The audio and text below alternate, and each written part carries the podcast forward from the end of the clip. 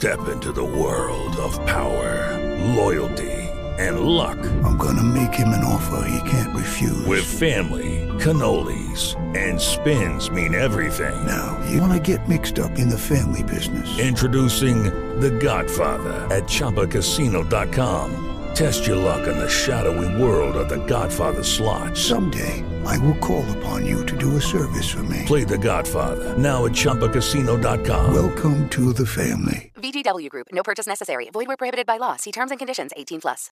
With Lucky Land slots, you can get lucky just about anywhere. Dearly beloved, we are gathered here today to. Has anyone seen the bride and groom? Sorry, sorry, we're here. We were getting lucky in the limo and we lost track of time.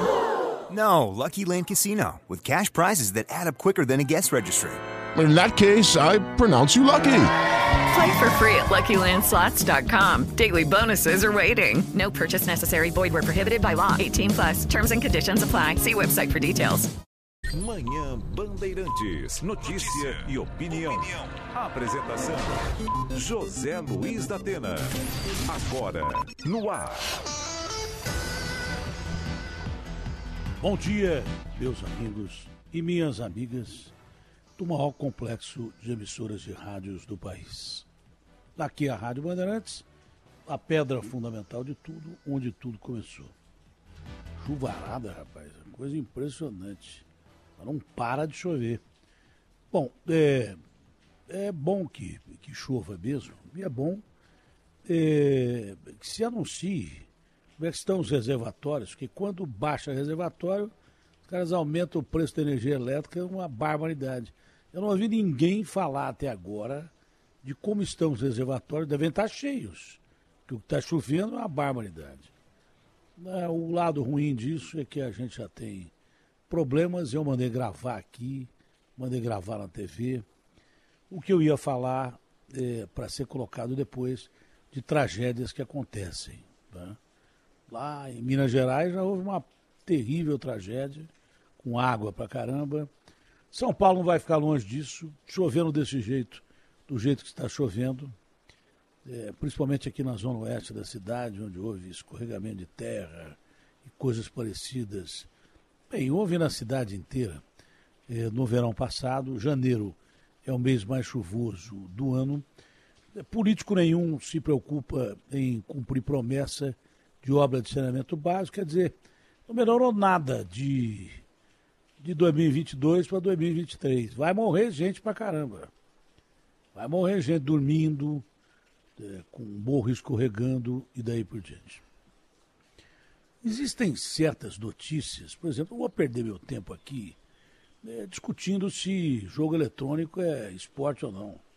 Não é função minha ficar discutindo se jogo eletrônico vai ser transformado em esporte ou não. Eu acho que uma coisa é uma coisa, outra coisa é outra coisa. Agora, que a molecada está no mundo virtual, não só a molecada, todo mundo é, gosta de jogo virtual.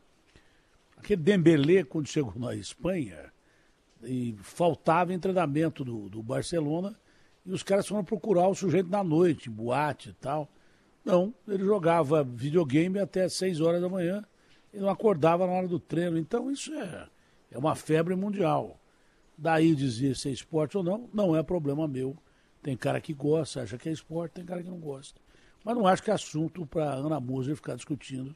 Ela tem muito mais assunto para discutir lá no Ministério de Esportes do que se videogame é, é esporte ou não.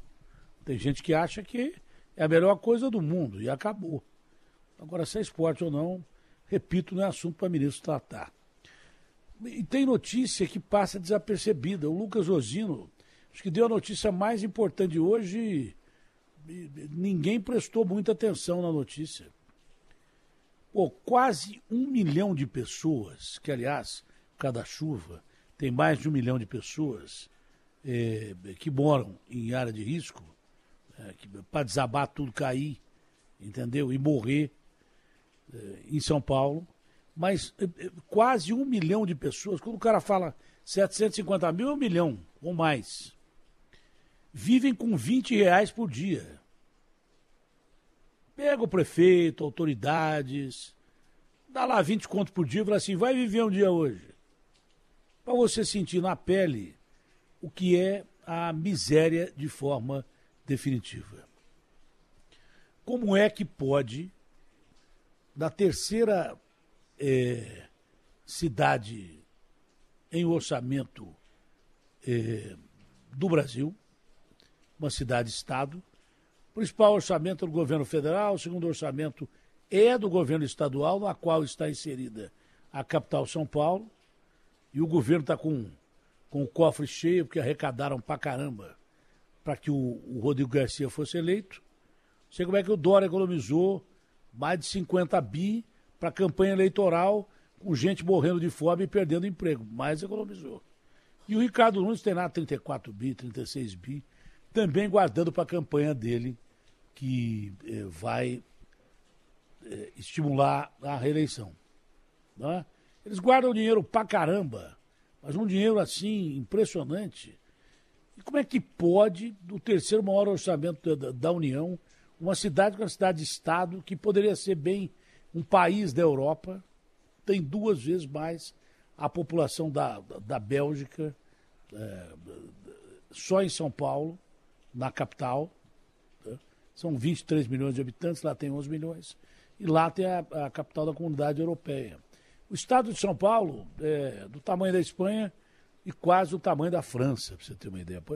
Poderia ser um país rico pra caramba e, e, de repente, isso prova que a distribuição de renda no Brasil é canalha. Canalha. É um absurdo.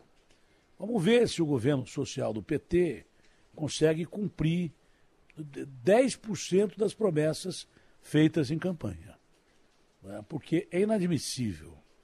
Isso é inadmissível. É muito legal também o Tarcísio começar com um governo técnico. Olha, eu quero transformar o Estado de São Paulo em, em pura tecnologia. O Tarcísio, o povo precisa comer. E a capital São Paulo está inserida no seu governo. Ricardo Nunes nem vou falar. É bom ele começar a gastar dinheiro com o povo, né? ao invés de guardar para a campanha, senão não vai ter um voto. Esse é o detalhe. E não adianta ficar fazendo grandes festas de comemoração dos 469 anos da cidade que eu amo, porque aqui tudo que eu, que eu, que eu tenho e consegui, perdi muita coisa, mas o que eu tenho e consegui foi é, é, fruto do meu trabalho nessa cidade, né, criada com as mãos calejadas, principalmente dos nossos irmãos nordestinos, não é verdade? É, essa cidade que é um monstro e que tem é, tudo de bom que as cidades grandes têm e tudo de ruim que as grandes cidades têm. Mas está abandonada, acabada, jogada ao léu. Basta cair um pingo de chuva que de repente inunda tudo. Não tem motivo para bolo de aniversário São Paulo, coisa nenhuma. Teria que se fazer uma reunião austera, pregar é, projetos sociais para ontem. Não pode, eu teria vergonha de acordar é, levantar da minha cama, sendo autoridade qualquer na cidade de São Paulo, e sabendo que tem quase um milhão de pessoas que vivem com 20 reais por dia. Pega vintão, põe no bolso e vai viver. Garrafa tem feito compras em mercados no, no solo nosso, né, no quadro que a gente criou aqui. E, e Garrafa, meu amigo, enquanto os caras estão aumentando salário de prefeito, salário de governador, salário de cargos eh, comissionados, salários de parlamentares em Brasília, salários de, de salários de, de, dos três poderes, gente ganhando dinheiro pra caramba. Tem muita gente que trabalha muito e merece ganhar muito. Agora, a maioria de gente que recebe aumento é gente que trabalha pouco, põe o, paletó pendurado no gabinete e vai fazer outro serviço. Trabalha pouco e ganha muito. Quanto é que você gasta? Você foi outro dia com 100 paus né, para fazer uma compra de mercado.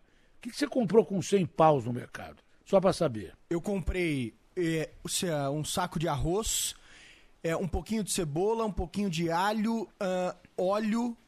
E, além do óleo, eu comprei, eu comprei meio quilo de pernil, porque era para ceia de Natal. E eu acho que foi isso que eu consegui para mistura. Aí a gente comprou a cebola e a gente. Ah, a gente comprou um pouquinho de cenoura também para conseguir misturar no arroz para dar uma sustância ali no arroz. Aí foi isso. Foram cinco, seis produtos que aí deram 90 e poucos reais, que foi o nosso, o nosso teto, o nosso limite aí de gasto. Isso seria uma compra de mercado para uma família de quatro pessoas. Agora, é, relembrando o meu querido irmão Maurício Stout, ele foi outro dia comprar pimentão. Comprou um pimentão por oito reais.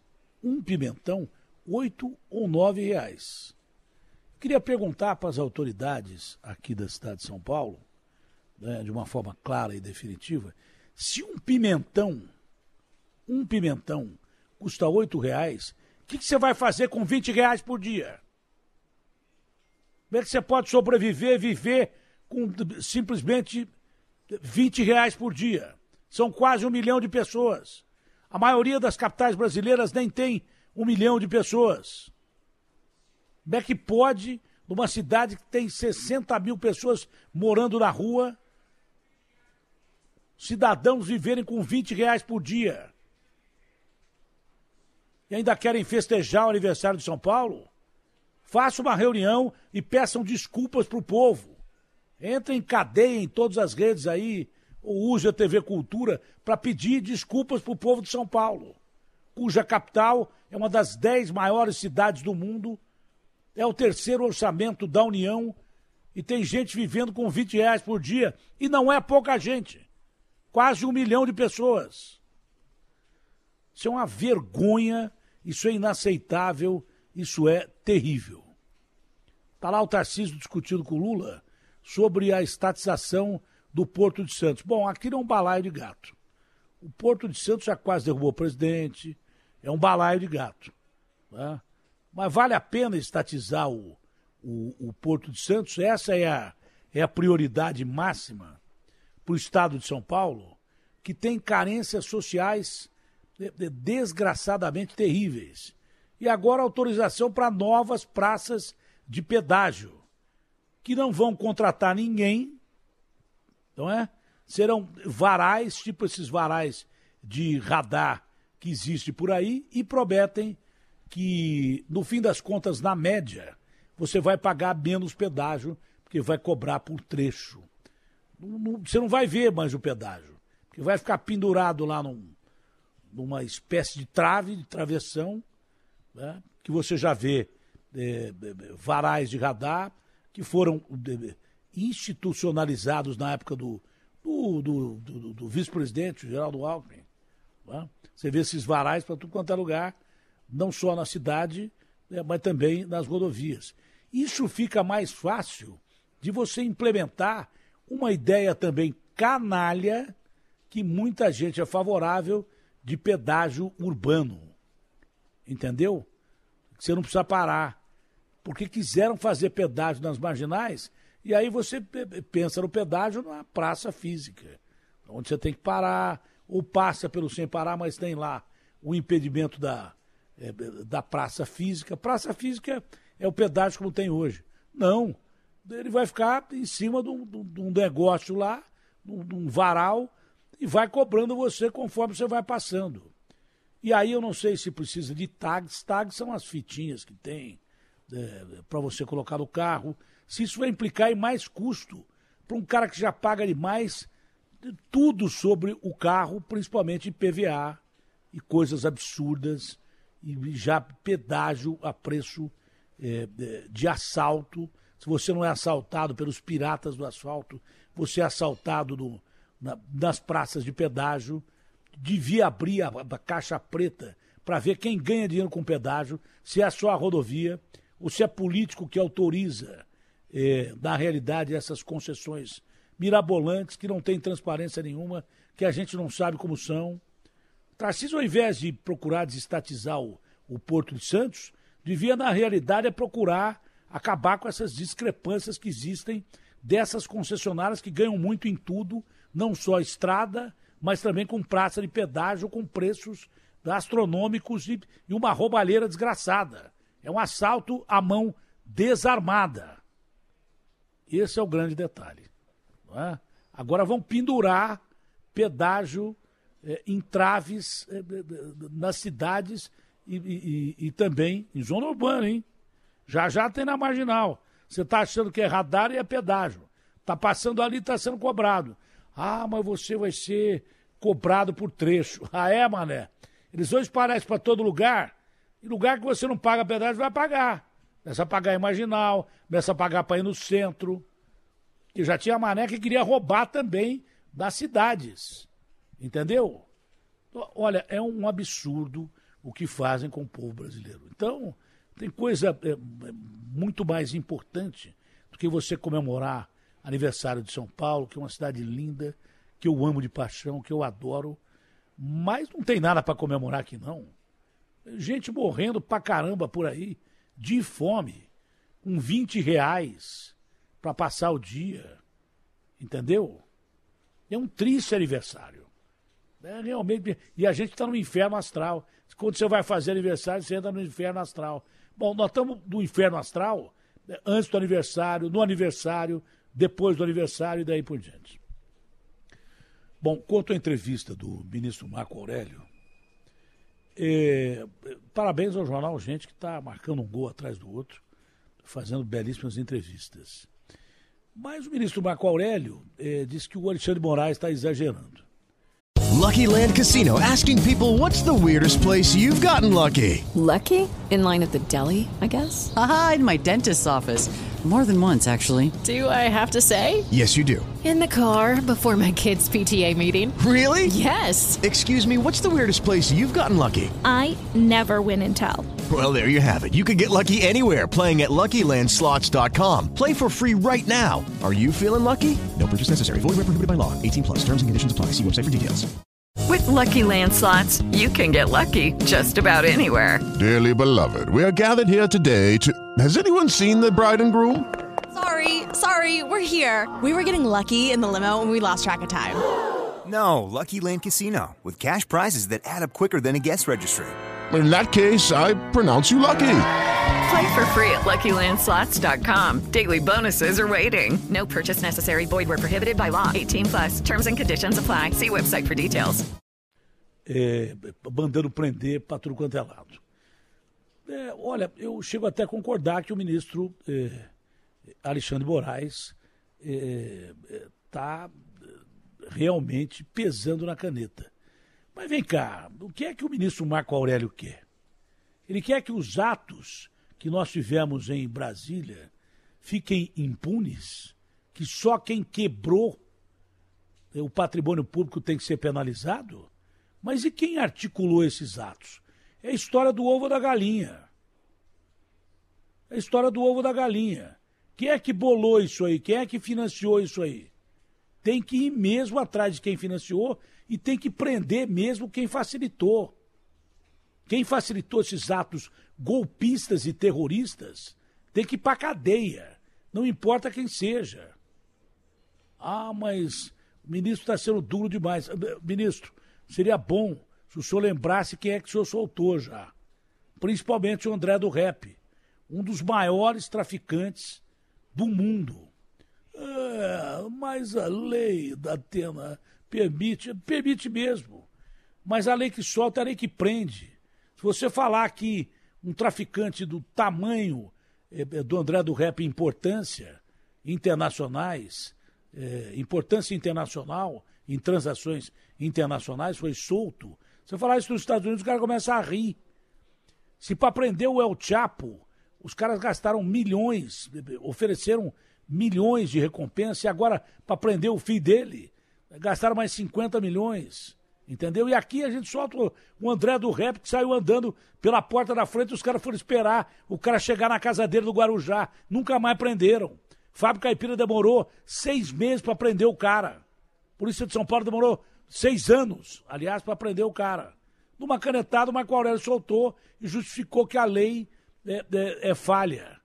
Ora, senhor ministro, o senhor sabe que o aspecto da lei tem a parte que solta e a parte que prende. Nós temos um código penal é, é, velho pra caramba, mas que prevê pena perpétua. É o que está acontecendo com o tal de Champinha e que ninguém usa. Só foi usado com Champinha. Champinha que matou a Leandro Felipe Café, muita gente nem lembra disso, muitos meninos nem tinham nascido.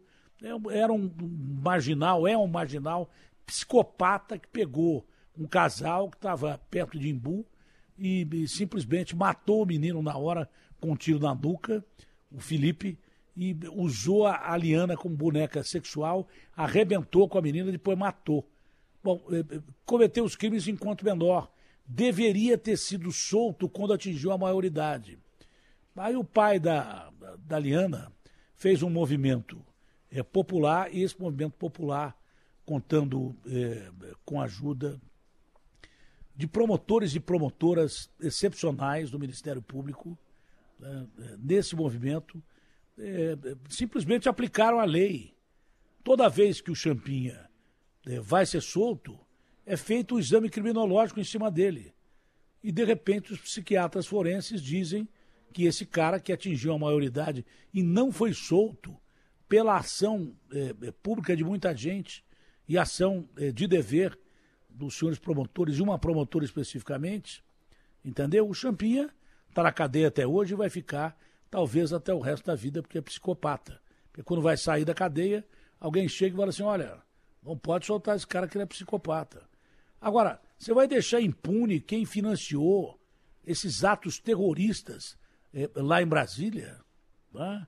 a mão que balança o berço, é, às vezes é, é, é, é ajudada a balançar o berço por centenas de pessoas, dezenas de pessoas. Ah, mas ninguém quer revanchismo. Não quer mesmo.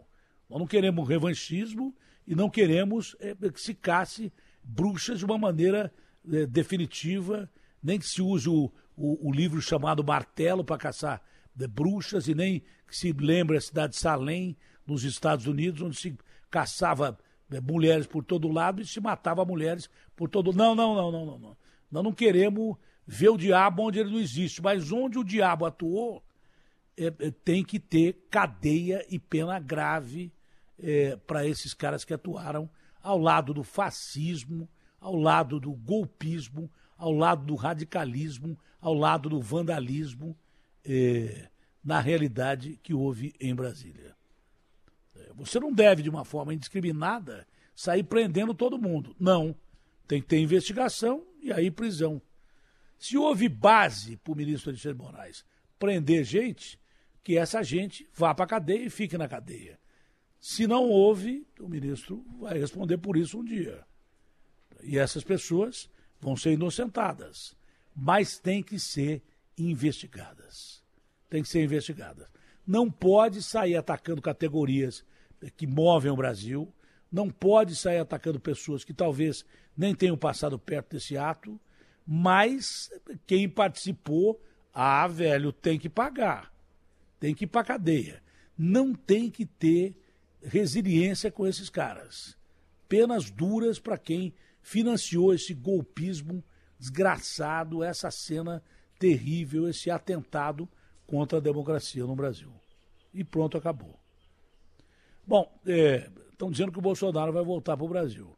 Não é bom negócio para o Bolsonaro voltar para o Brasil se ele continuar seguindo é, é, quem tuita é, a favor de golpismo, dizendo que a eleição brasileira foi forjada. Ele parece que curtiu um tweet desse, depois apagou. Não é bom negócio o Bolsonaro voltar beligerante ao Brasil, porque aí, aí a, a situação vai ficar ruim para ele, vão mandá-lo para a cadeia e aí o país vai convulsionar. Vai ter uma guerra civil no Brasil. É? Então é bom que o Bolsonaro volte e, como ele mesmo disse, jogue dentro das quatro linhas, faça uma oposição à altura dos milhões de votos que ele eh, recebeu.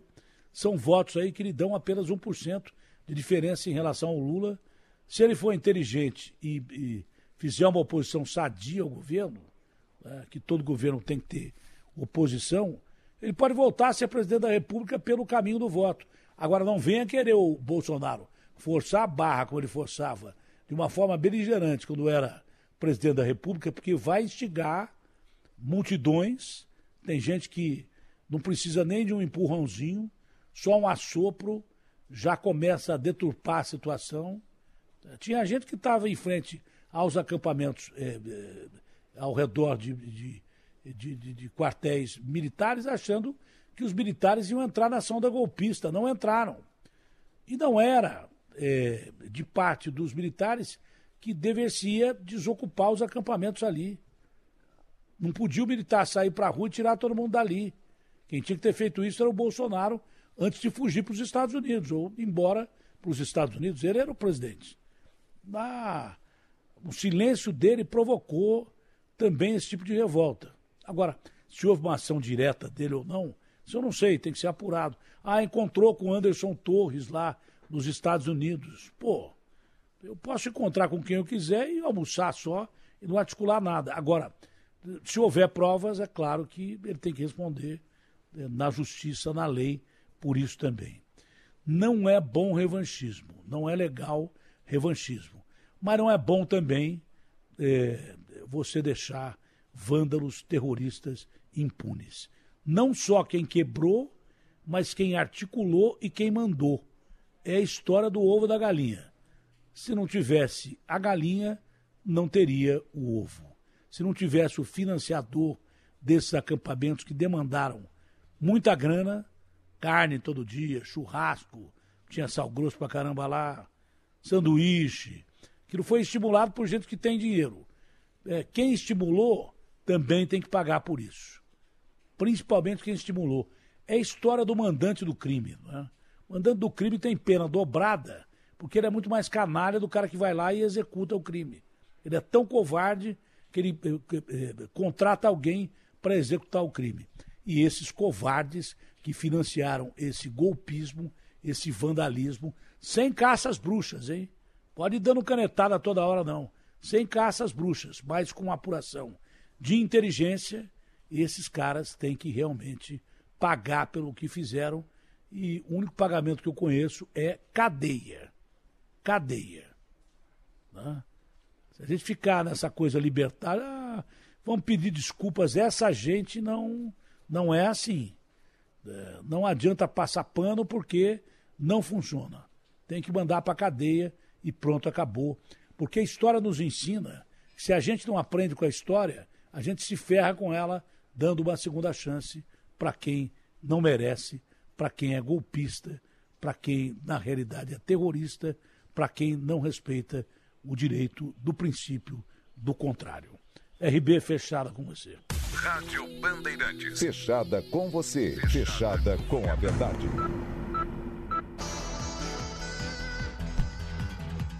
Bom dia, Felipe. Bom, Bom dia. Pra quem não ia na reunião com o Lula, já é a segunda vez que o Tarcísio está lá em Brasília, hein? Já é a segunda vez. Para quem não, quem era da oposição, que não ia ter diálogo com, com o governo federal, Tarcísio já em menos do que de um dia, dois dias. Já é a segunda vez que Tarcísio está reunido com o presidente da República, levando uma série de demandas, entre elas a CEAGESP e também o Porto de Santos, como você citou, Datena. Mas você estava falando aí sobre o Alexandre de Moraes. Ontem mesmo foi, foi descoberto na região de Itaipu que os caras conseguiram derrubar uma torre de transmissão. Eles sabiam que a torre de transmissão que eles estavam tentando derrubar ali, eles derrubaram parte dela, ela, ela, ela sai de Itaipu e joga energia para o resto do Brasil. Eles queriam derrubar uma torre de energia e gerar um apagão, pelo menos em parte da região sul do país. E aí o, o ataque é tão orquestrado que em Rondônia também foi encontrada uma torre de transmissão caída. Derrubaram com um trator e também conseguiram cortar a fiação de uma. A gente não tá falando de um fio no poste. A gente tá falando de uma torre de transmissão que saía de Itaipu, no caso do Paraná. Pra você ver como o negócio é orquestrado. E aí o Olha, Moraes tem que prender mesmo esses golpistas, né, Datena? É, é por isso que eu respeito a opinião do ministro Marco Aurélio, é, mas eu não preciso aceitar a opinião do ministro Marco Aurélio. Não há que se ter complacência com terrorista, golpista, de, de caras que ameaçaram eh, não só o regime democrata da República Federativa do Brasil, mas pela reação internacional, até governos antidemocráticos eh, deram força para o Lula. O que aconteceu em Brasília foi uma excrescência, foi rasgar a Constituição. Mais do que atacar o regime democrático, é rasgar a Constituição brasileira. De arrebentar com tudo que você conhece de legal que existe. É? Isso é lamentável. E dizer que só quem quebrou tem que ser penalizado, e a mão que balança o berço, quem financiou, não tem que ir para cadeia. A autoridade que permitiu que entrasse em Brasília e fizesse aquela barbaridade não ser punida, porque os caras sabiam que ia acontecer isso. Autoridades que prevaricaram e simplesmente deixaram os caras chegar ao, aos três prédios. Tem que ter cana. Não se quer caças bruxas nem revanchismo. O que se quer é apuração dos fatos e botar a gente na cadeia. Lembrando que o ministro Marco Aurélio soltou o André do Rap, um dos maiores traficantes de todos os tempos e, na atualidade, um dos maiores traficantes do mundo, ligado não só ao PCC, mas a máfias internacionais. Se você permitir, se você usar a lei, porque a lei tem dois aspectos, eu vou repetir: o aspecto que solta, mas o, o, o que prende. Se você só usar o que solta, que é muito conveniente, porque é feito eh, lá em Brasília, no Congresso Nacional, e que muitos políticos bons, hein, de primeira qualidade, passam a mão na cabeça do bandido, que também foi eleito pelo povo, está sentado do lado dele, é, para usar essas leis para amenizar para político e acaba amenizando de uma forma geral. Né? Não sou a favor das bruxas de Salem, cidade americana onde pegavam mulheres, amarravam tijolo do pé, eh, chumbo do pé, jogavam dentro d'água, se não flutuasse, estava com o diabo e era queimada eh, na fogueira. Eu não quero uma fogueira aqui. O que eu quero é lei, mas tanto para quem financiou quanto para quem quebrou. Não pode haver ausência de lei. E para quem facilitou também. Essa é a realidade. Simples assim. Não se pode é, é, não aprender com a história. E o que aconteceu é, domingo em Brasília foi um ato histórico de uma barbárie que você pode chamar de terrorismo, de vandalismo, de radicalismo, de tudo que você quiser. Mas é um ato que não pode se repetir. Com essa tentativa de derrubada de torres em Itaipu, e no, no, no norte, nordeste do país, no norte do país, em Belém do Pará, não pode brincar com essa gente. Essa gente é terrorista. Só falta isso. Hoje houve um ataque acho que terrorista em Londres. O cara com faca esfaqueou sete pessoas. Vai ver o que aconteceu com o cara. Foi nem sei se está vivo, em Paris eles matam. É, foi em Paris? Paris, Paris. Eu nem sei onde foi, foi numa estação. Não, não, é, é a estação que liga. É, é, é a estação que liga aquele é, túnel que passa debaixo d'água. Hey guys, it is Ryan. I'm not sure if you know this about me, but I'm a bit of a fun fanatic when I can. I like to work, but I like fun too. It's a thing. And now the truth is out there. I can tell you about my favorite place to have fun Chumba Casino. They have hundreds of social casino style games to choose from, with new games released each week. You can play for free anytime, anywhere and each day brings a new chance to collect daily bonuses. So join me in the fun. Sign up now at ChumbaCasino.com. No purchase necessary. VGW. Void were prohibited by law. See terms and conditions. 18 plus. Okay, round two. Name something that's not boring. A laundry? Ooh, a book club. Computer solitaire, huh? Ah, oh, sorry. We were looking for Chumba Casino. That's right. ChumbaCasino.com has over 100 casino style games. Join today and play for free for your chance to redeem some serious prizes. ChumbaCasino.com. No purchase necessary. Full prohibited by law. 18 plus terms and conditions apply. See website for details. É, o Eurotúnel lá, que liga é, Paris a Londres. Estação que liga Paris a Londres. Eu li de uma forma é, contrária, teria sido em Londres. Mas se for em Paris, é o túnel é, que liga aí é, Paris a Londres a França e a Inglaterra. Vê o que vai acontecer com o cara. Eu não sei, mataram o cara. Normalmente eles matam o cara na hora. As forças de segurança metem bala no cara na hora. O cara foi preso ou não? Chegou a ser preso? O, ca o cara foi Importante preso. Importante saber. O, o, cara foi preso. É, foi preso. Sabe quando ele sai da cadeia de novo? Nunca mais. O que é que os americanos, democratas como são, fazem com terrorista? Jogam lá em Guantánamo, esquece e joga a chave fora. Então, não se pode amenizar o que aconteceu em Brasília. É um ato histórico contra a democracia, de uma forma geral, não só da República Federativa do Brasil, mas de uma forma geral. Tentaram derrubar a torre em Itaipu, imagina, se conseguem um apagão. Tentaram de, de, derrubar a torre Onde foi no Pará, não foi? Foi, foi uma no Isso, Paraná, no uma no Paraná e outra em Rondônia. Eles tentaram derrubar uma é. torre no Paraná e uma em Rondônia. É, uma, Até uma, derrubaram uma torre do Paraná que vem de Itaipu. Que vem de Itaipu. E outra em Rondônia. Isso. Quer dizer, essa gente não está brincando. Se você não matar isso no ninho, com punição, você vai permitir que haja terrorismo no Brasil. Bom, até agora a gente não teve, até o, os acontecimentos de domingo, nenhuma contundência a não ser eh, fatos pontuais de terrorismo no Brasil. Mas se permitir aquilo que aconteceu em Brasília sem punição, vai ter. Nós que já temos político ruim, nós que já temos, é, de repente, uma situação terrível, é, de gente morrendo de fome. Divulgado agora o dado que tem quase um milhão de pessoas que vivem com 20 reais aqui em São Paulo por dia. É, vai dar para autoridade aí 20 reais, manda o cara sustentar uma família de quatro pessoas com 20 reais.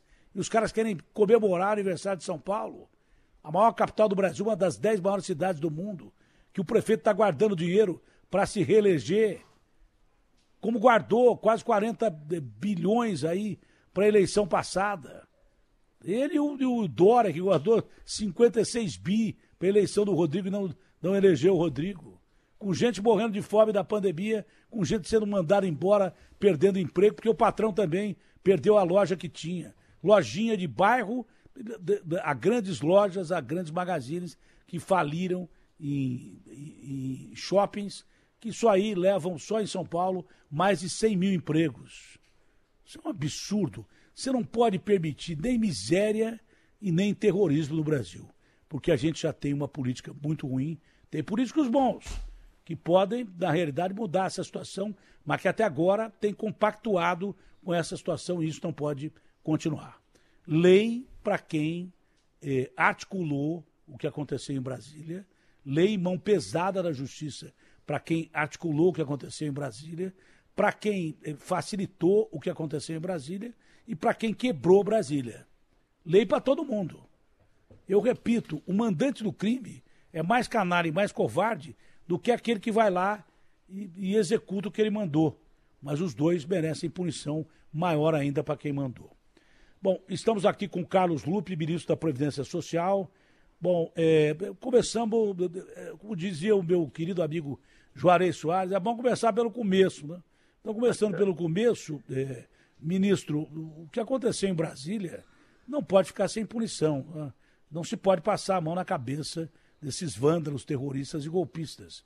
E na ordem que eu falei, quem articulou, porque aquilo foi premeditado, quem facilitou e quem executou.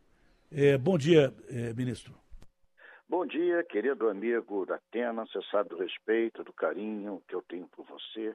O que você falou, amigo, eu subscrevo integralmente. Você fez um editorial agora aí na sua palavra e eu estava atenciosamente prestando a atenção devida. O que aconteceu no Brasil é um ato planejado, é um ato financiado. Isso está se agora indo às pontas de quem financiou e, na minha modesta opinião, tem inclusive direção internacional. Porque se você pegar o que aconteceu no Brasil, é muito parecido com o que aconteceu nos Estados Unidos, Capitólio, lá quando eh, o Trump não aceitava a sua derrota e invadiram o Congresso com mortes, com feridos lá. Então é muito grave, temos que ter o rigor total da lei. Eu quero publicamente aqui parabenizar o ministro Alexandre da, do Supremo pelas suas atitudes, ele afastou o governador, ele fez intervenção, decretou prisão do secretário omisso eh, na área de segurança aqui de Brasília. E eu penso que o caminho agora é chegar nisso que você já falou agora, amigo. É quem financiou, quem está atrás desses atos. Os covardes usando o anonimato, fachada de empresa, estavam financiando. Se você vê, é, era almoço, eh, lanche, janta, era galpões com cozinha, com frigobar, com freezer, com, eh, eh, com todo o aparelhamento necessário que o povo pobre não tem. Isso aí teve gente atrás, isso aí estamos agora. Eu tenho certeza que brevemente nós vamos poder, através do nosso serviço de segurança, do governo federal, com essa intervenção decretada na polícia aqui de Brasília e no governo do estado, com o afastamento do governador, nós vamos conseguir chegar aos financiadores que são, como você falou, amigos, os principais criminosos desse processo. Utilizaram alguns ignorantes, alguns débeis mentais, alguns radicais terroristas para colocar na prática a tentativa de um golpe no Brasil. Isso nós não vamos admitir, não vamos aceitar. Estamos aqui é, bem alertas sobre tudo, vigilantes, e temos certeza que isso não vai se repetir em nenhum local do Brasil. Bom, isso não é uma opinião de esquerda, porque o mercado trabalha para ele mesmo. Né? E até a Faria Lima faz uma análise, por isso que a Bolsa não caiu tanto, pelo contrário, até subiu, faz uma análise que de, depois desse golpismo em Brasília, terrorismo, vandalismo, chame da maneira que quiser, o governo Lula sai fortalecido. Não é? E pelo jeito sai mesmo. O governador Tarcísio, eh, que foi eleito sob bandeira bolsonarista, não iria a essa reunião, convidado especial que foi, como todos os outros, ele acabou indo. E hoje está em Brasília de novo conversando com Lula de assuntos pendentes, o que prova que ele é um democrata. Já foi ministro, inclusive, da, da Dilma, mas foi eleito sob a bandeira bolsonarista aqui em São Paulo. Hoje está conversando com Lula de novo. Essa reunião dos governadores com Lula e o passeio pela Praça dos Três Poderes até o prédio do Supremo e, e Planalto e daí por diante, é, é, que importância tem isso em termos de união, se até o mercado que costuma ser avesso, algumas decisões já tomadas pelo governo Lula na área financeira, é, diz que o governo sai fortalecido disso. O senhor tem a mesma impressão? Tenho sim, amigo da Atena. Eu penso que o simbolismo de se atravessar depois dos atos terroristas que aconteceram nesse domingo, do palácio do governo do presidente da República ao prédio do Supremo, né, o Planalto Supremo, isso mostrou claramente à população que está tudo sob controle no Brasil hoje.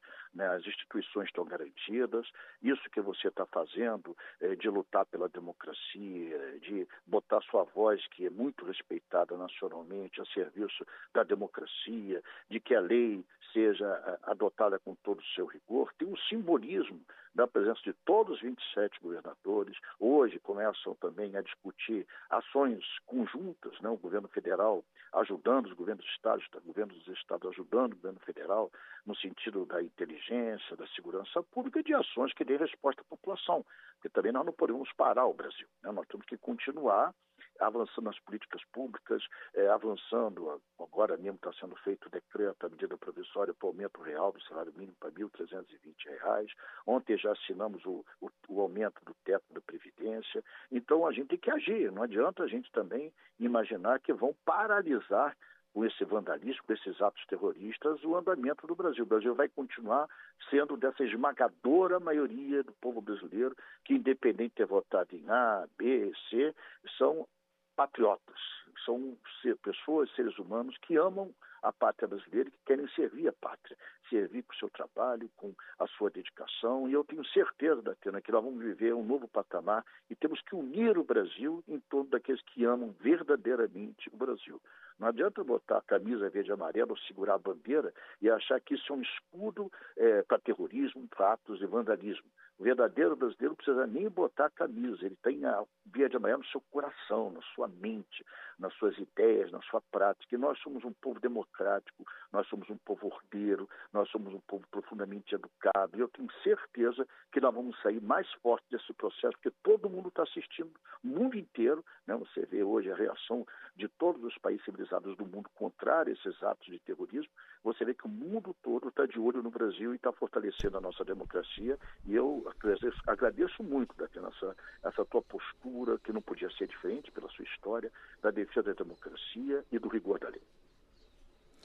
Ministro, é, apesar da, das duras punições, tanto a quem esteve presente dos atos golpistas de Brasília, mas a autoridades, né, o, o ex-comandante da Polícia Militar está preso, né, e o Anderson Torres, se pisar no Brasil, vai para a cadeia. Já houve tentativa de derrubada de torre lá que vem de Itaipu, que paralisaria a energia, pelo menos nos estados do sul.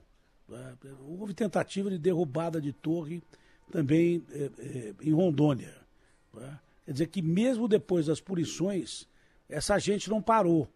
É por isso que há que se tá, estar atento em termos de não permitir esses atos de, de, de terrorismo e punir à altura quem os cometa. O senhor não entende dessa forma? Entendo completamente igual a você e mais. É bom essa gente estar avisada e a gente usa esse, essa audiência monstruosa que você tem na Band para avisar que estão todos sendo monitorados. Todos, todos. Nós temos isso hoje, os serviços de informações, eh, os serviços das polícias militares estaduais, os governos estaduais, os serviços eh, do Exército, Marinha Aeronáutica, através de rede social, acompanhando tudo Nós estamos hoje acompanhando o que estão tramando, acompanhando é, alguns grupos que ainda estão querendo sair dos seus estados para fazer vandalismo. Todos serão rigorosamente punidos, inclusive esse fato que está sendo investigado, já estamos chegando na origem dessa tentativa de derrubada lá das torres para prejudicar a energia, fornecimento de energia lá no Paraná, em Rondônia.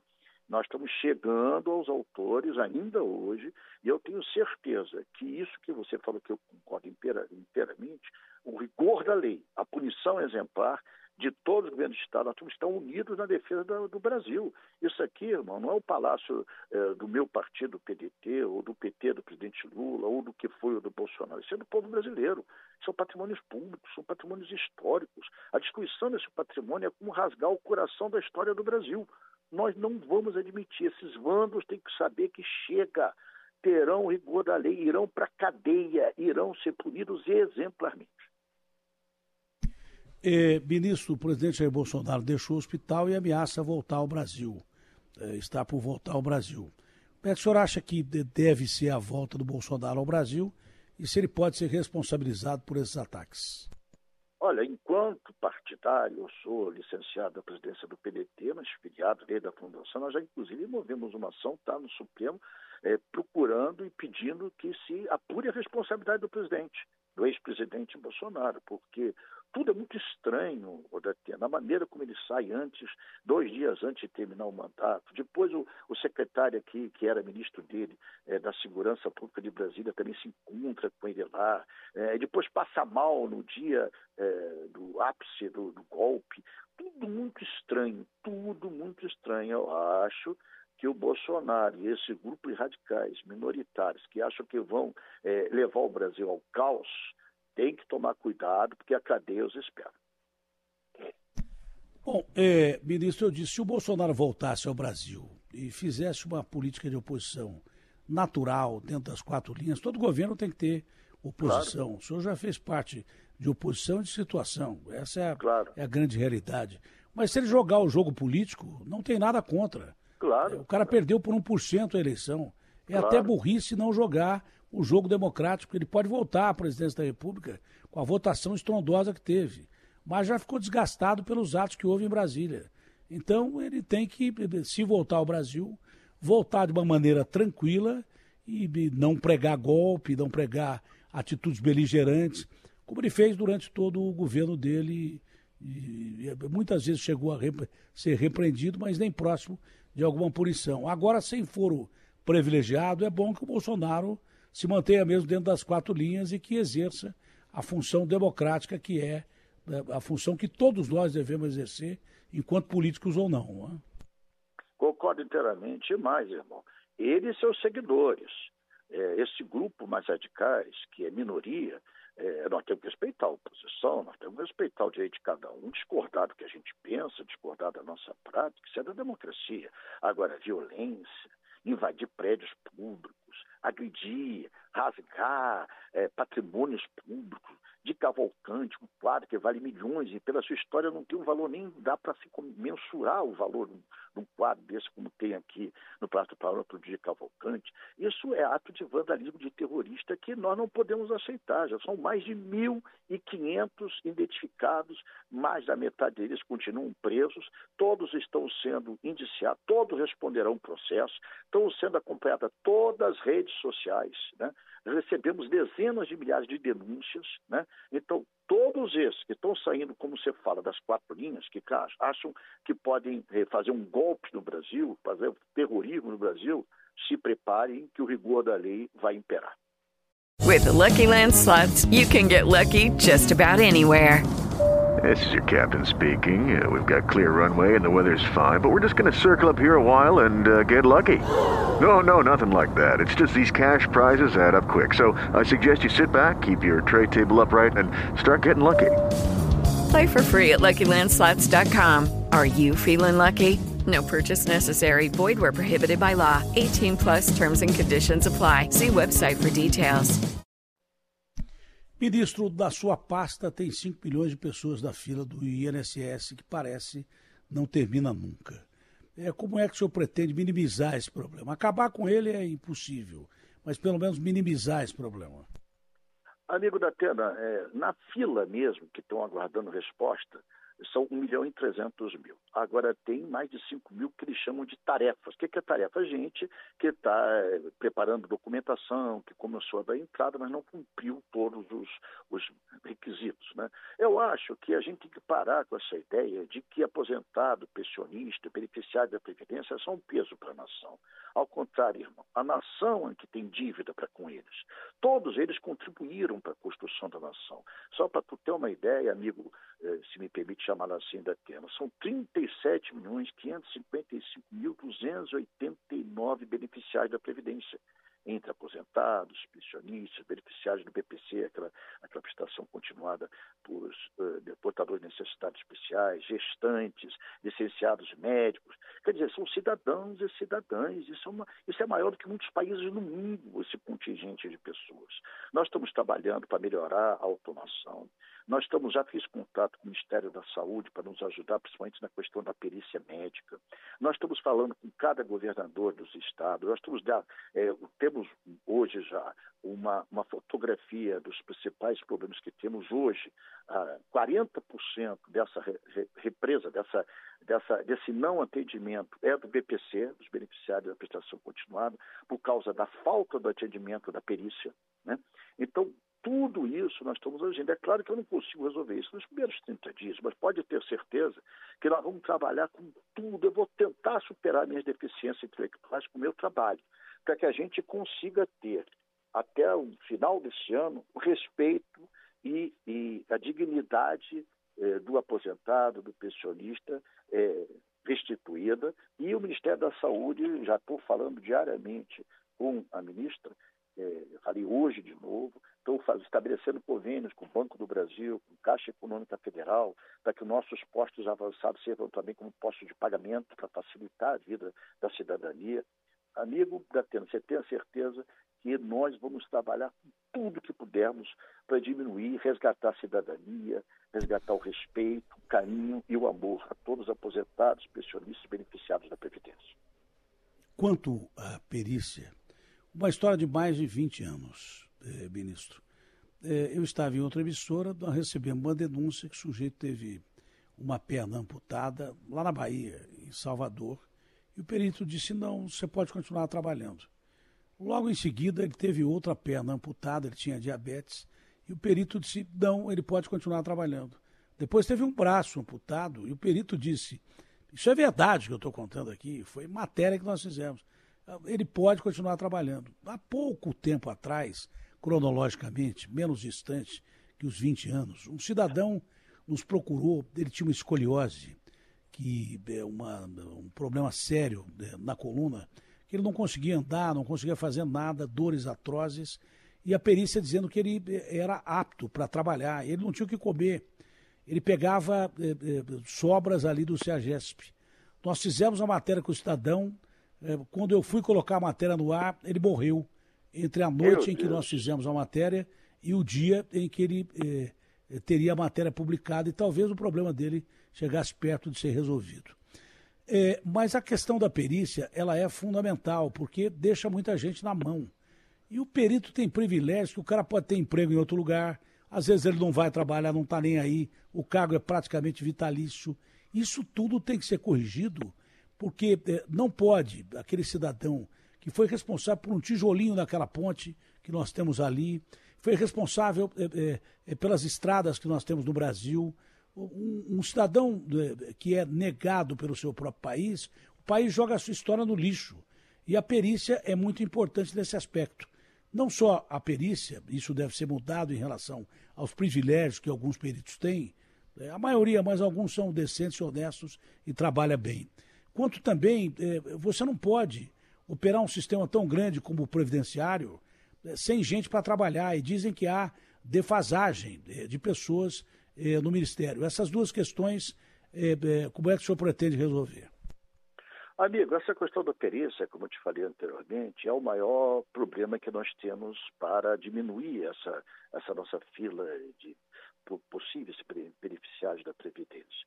Isso aí é, é ser humano que está sendo tratado. Então a gente tem que parar de contar o beneficiário da Previdência como bilhões que gasta. Isso não é gasto. Isso daí é devolução do quem já pagou. Isso é benefício para quem já contribuiu. Quem deve ao beneficiário da Previdência é o Estado brasileiro, a União, os Estados e municípios.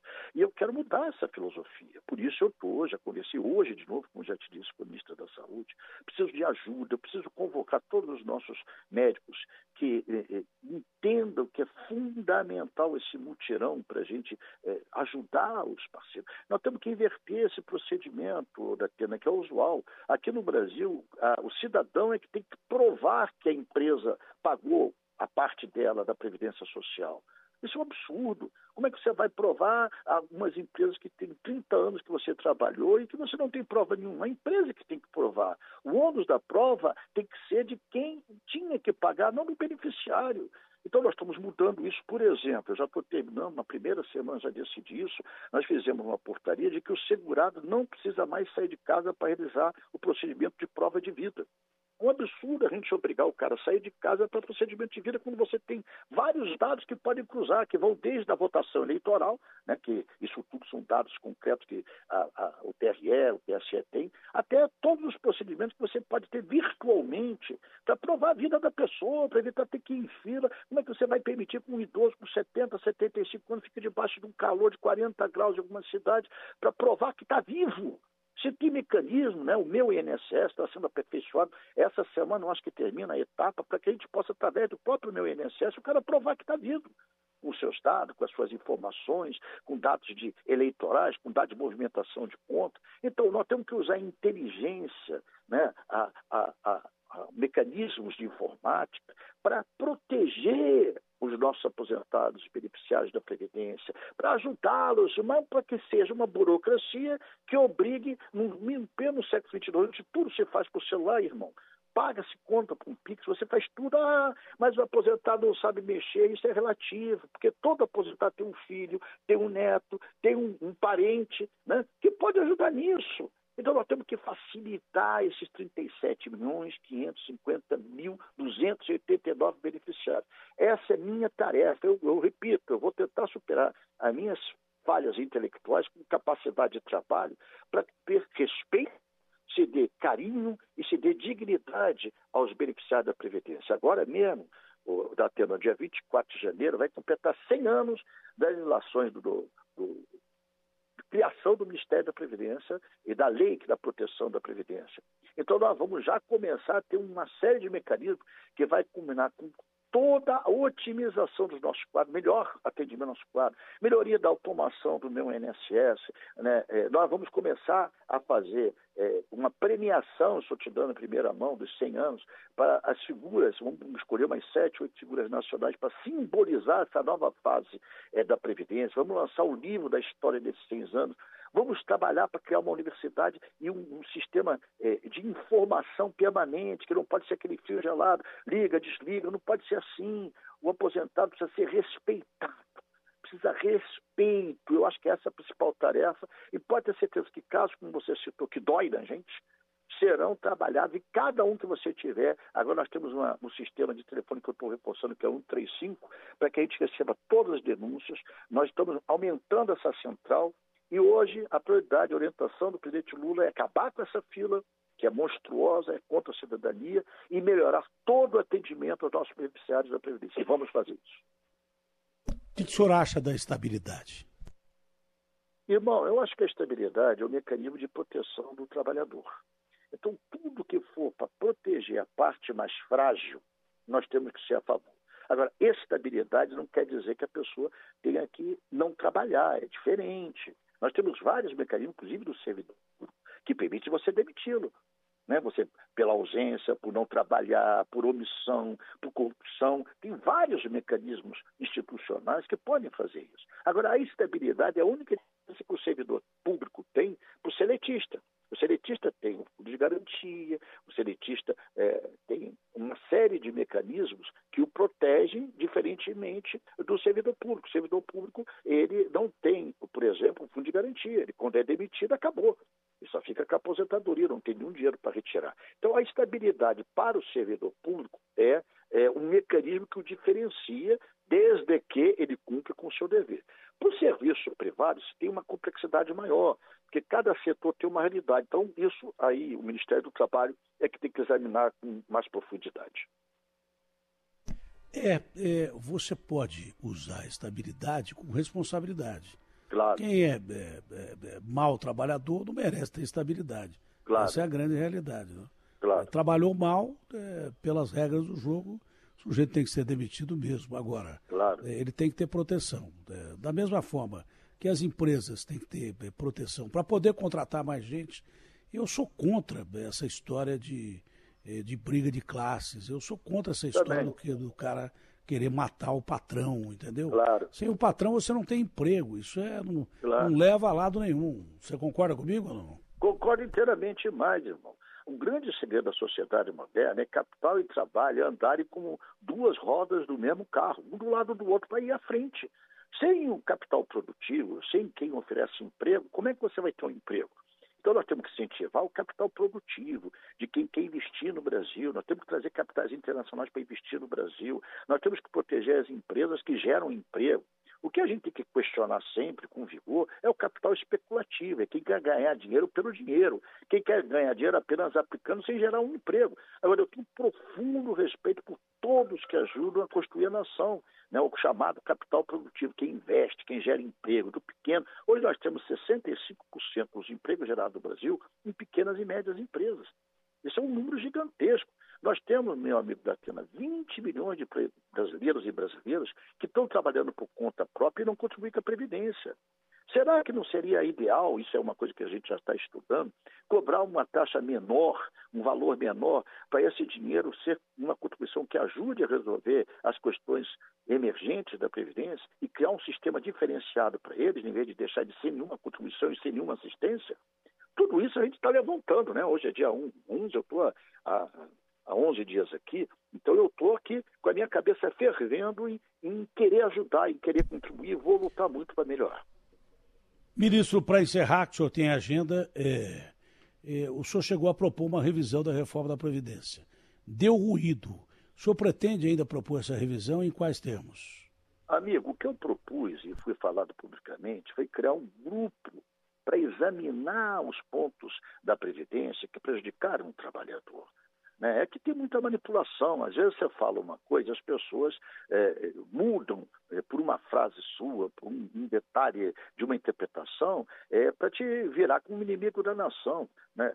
Eu penso que você instituir um grupo para estudar o que foi feito na Previdência, que pode ser prejudicial ao trabalho e à trabalhadora, com a participação, eu chamo de quadripartite, né? representação de sindicatos trabalhadores, dos sindicatos patronais das empresas, do governo e da representação dos aposentados. Quem pode ser contra se debater? Quem pode ser contra discutir? Isso é da democracia. Eu não estou dizendo que tem que ser assim, eu tenho que falar, eu estou dizendo que tem que se discutir. Só isso. Ministro, foi um prazer falar com o senhor. Um ótimo dia, saúde, força e, e sempre o trabalhador brasileiro acima de tudo e de todos mas com responsabilidade. Né? Nós precisamos de empregos, não dá para comemorar é, 9 milhões de desempregados, né? mas precisamos também fortalecer é, a nossa indústria, fortalecer o mercado de trabalho para que haja condições de campo é, para que essas pessoas sejam empregadas no Brasil. Um ótimo dia para o senhor e democracia acima de tudo. Muito obrigado a você, da Atena, você sabe da admiração, do respeito que eu tenho por você. Muito obrigado pelo espaço que você me deu. Muita saúde para todos nós, muito juízo e muito respeito à democracia. Eu costumo dizer, Datena, que a democracia é que nem oxigênio, é que nem o ar. Ninguém toca e ninguém vê, mas ninguém vive sem oxigênio, sem o ar, como ninguém vive sem a democracia. Muito obrigado pela essa oportunidade. Bom dia senhor. Fique Bom com dia. Deus. Obrigado. Bom, é, o, o Guilherme, temos os repórteres para movimentar. It is Ryan here, and I have a question for you. What do you do when you win? Like, are you a fist pumper? a woohooer, a hand clapper, a high fiver. I kind of like the high five, but if you want to hone in on those winning moves, check out Chumba Casino. At ChumbaCasino.com, choose from hundreds of social casino style games for your chance to redeem serious cash prizes. There are new game releases weekly, plus free daily bonuses. So don't wait. Start having the most fun ever at ChumbaCasino.com. No purchase necessary. BGW. Void were prohibited by law. See terms and conditions. 18 plus. Importante hoje em dia, muito mais do que opinião, é, informação, não é? A informação é, é fundamental. Garrafa, tem alguma informação que a gente ainda não deu? Tá para começar uma entrevista coletiva do interventor federal do Distrito Federal, o Capelli, para tratar do plano de segurança para manifestações previstas para hoje. Tem previsão de manifestação hoje no Distrito Federal e foi convocada às pressas uma entrevista coletiva do interventor. Tá marcado para as 11 horas, então tá para começar essa entrevista coletiva em Brasília, Datena. Que manifestação seria essa? É, então, a é favor isso. do quê? Não, seria Agora que você tem que perguntar. Não. É, é a isso- favor da democracia ou contra a democracia? Eu não sei. Se o ministro vai falar, porque é contra. É isso, a, pe- a Se perspectiva o é essa. é interventor contra. vai falar, porque é contra. Se o presidente fala, porque é contra. Quando é a favor, ninguém se pronuncia. é? É, deve ser porque é contra. E aí é, tem que ficar esperto mesmo, porque é, me espanta muito esse negócio de derrubar a torre de energia elétrica no Paraná e também em Rondônia. E depois de Brasília e depois das punições. O pessoal não está com medo de punição, não. E, de repente, esse país pode convulsionar, a gente não pode permitir. Temos que ter controle, temos que ter temperança, temos que ter calma, paz é a principal palavra, para que a gente conduza o Brasil de uma forma democrática. Senão, a maionese desanda. Com gente vivendo com 20 reais por dia, quase um milhão de pessoas, na capital mais rica do país, a gente está perto de uma convulsão social. Com gente sem habitação, né, com gente sem emprego, a gente está perto de uma convulsão social. É bom a gente ter calma, muita calma nessa hora, porque qualquer medida extrema leva a acirrar o extremismo ou de direita ou então de esquerda. É, a Bruna está aí? Cadê a Bruninha? Tô aqui. É, bom dia, é Bruna Barbosa, que eu já vi no Gente hoje e que está de volta aqui. Essa tem direito à estabilidade porque trabalha pra caramba. Pois não, Bruna? Oi, Datena. Bom dia pra você, bom dia, Garrafa, todos que nos acompanham por aqui. Seguinte. Bruna, se me permite, eu vou tirar esse casaco aqui.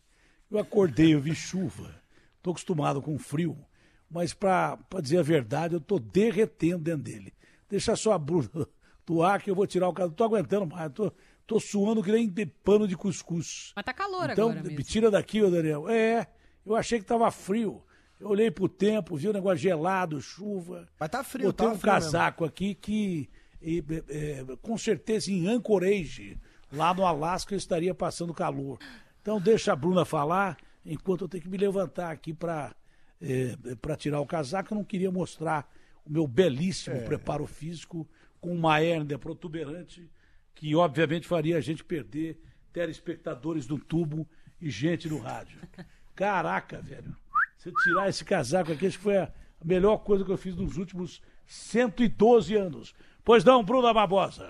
Vamos lá, Datena. Está acontecendo nesse momento em Brasília uma reunião entre o governador do estado de São Paulo, Tarcísio de Freitas, e o presidente Lula. Eles não estão sozinhos. Também nessa reunião, o ministro de Relações Institucionais, Alexandre Padilha, e o secretário de Relações Institucionais de São Paulo, Gilberto Kassab. Eu consegui apurar que são três pautas discutidas nessa reunião. Tarcísio de Freitas sai de São Paulo com três pautas para Brasília.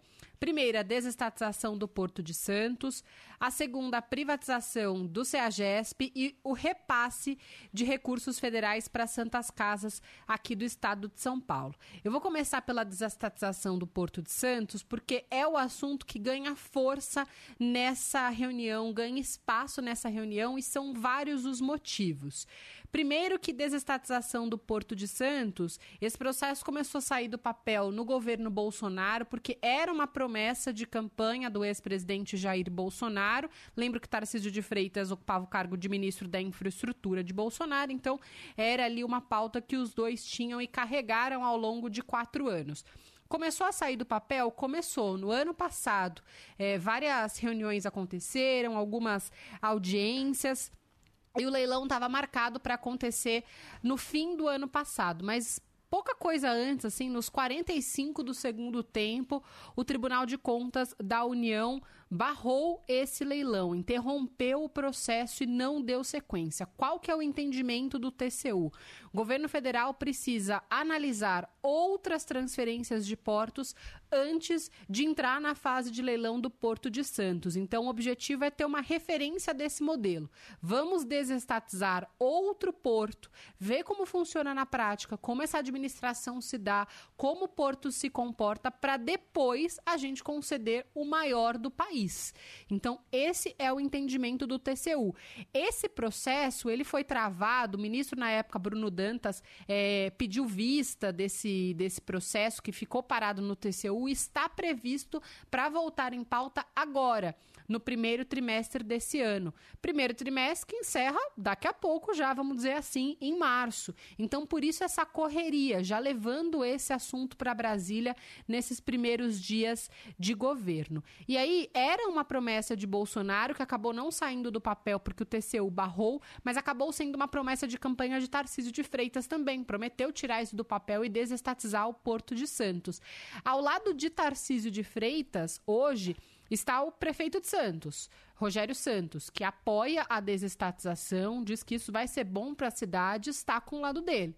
Mas, do lado do governo federal, perde força, porque nem o ministro de Portos e Aeroportos, Márcio França, nem o presidente Lula é, dão o aval para essa desestatização. E é aí que essa reunião entra em jogo da Atena.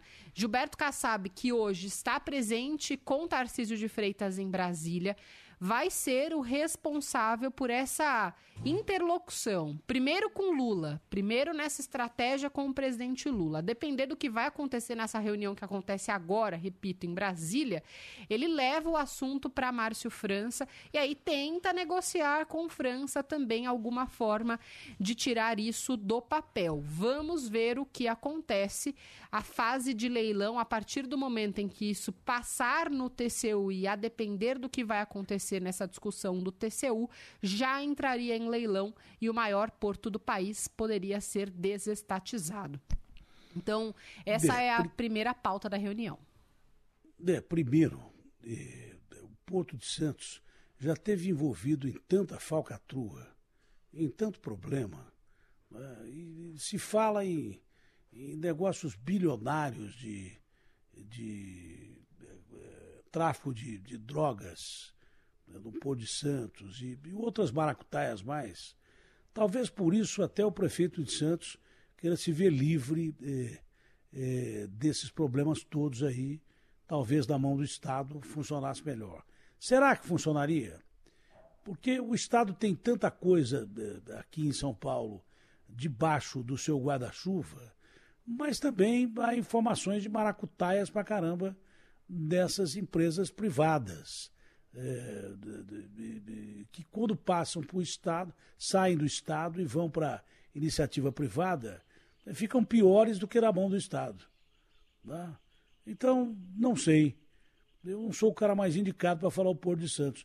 Mas não me lembro, eu não me lembro de uma notícia boa que a gente teve ultimamente no Porto de Santos. Você lembra, Garrafa? Ou não? Não, não, não. não.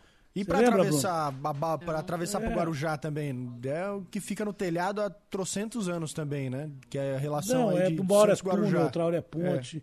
Mas o Porto de Santos dizem que movimenta um negócio bilionário de atividades paralelas e escusas. Isso vai melhorar com o Estado tomando conta? Não sei. Agora, outra coisa está provada. O homem mais forte do governo do Tarcísio, depois do Tarcísio, é o, é o Kassab. Isso está na cara. Né? Primeiro que é secretário de governo, mas segundo que é um secretário de governo que está exercendo as funções é, de uma forma definitiva. É ele quem está orientando mesmo o, o Tarcísio. Né?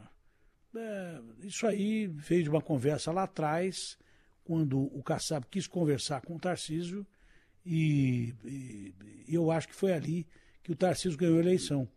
Porque o Kassab, quer você goste dele ou não, ele é um articulista de primeira qualidade, ele tem é, é, é, é pontos de é, atribuição política é, no estado de São Paulo e na cidade de São Paulo. Ele é um político fortíssimo em São Paulo.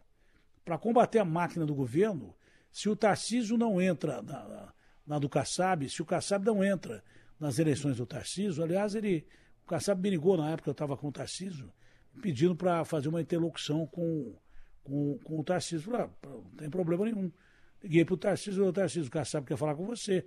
Porque se o Tarcísio é, é, abre mão do Kassab naquele momento, não sei se ele venceria as eleições. Não sei.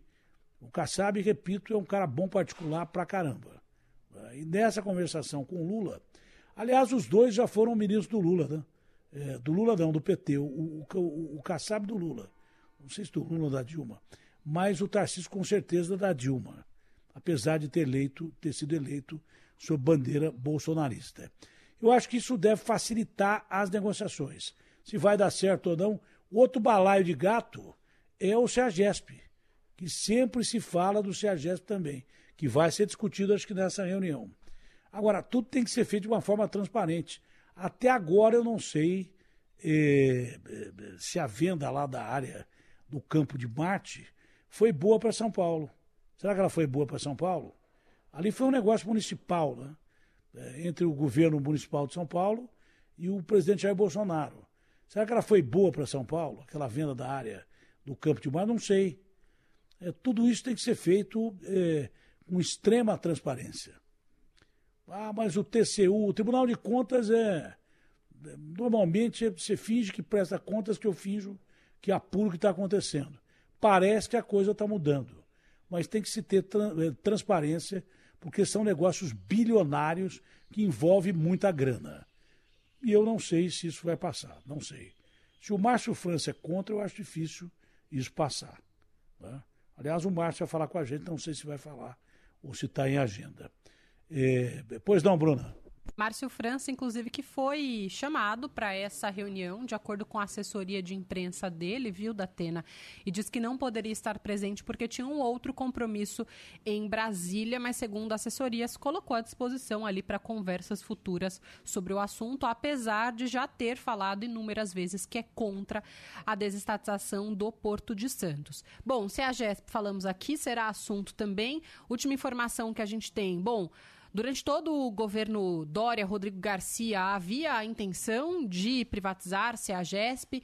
O presidente, ex-presidente Jair Bolsonaro veio a São Paulo, inclusive diversas vezes, fez visitas ao local e depois bateu o martelo, diz que não seria a favor da privatização. Então vamos ver como é que esse assunto se dá daqui para frente. Por fim, último assunto, repasse de recurso federal para Santas Casas de São Paulo que enfrentam uma situação muito difícil e não é de hoje. A gente fala de relatos. Quando de... não, hein? É, e é triste, Quando né, não, Datena? Assim, a não, gente... e a, a maior parte disso aí é desvio de verba.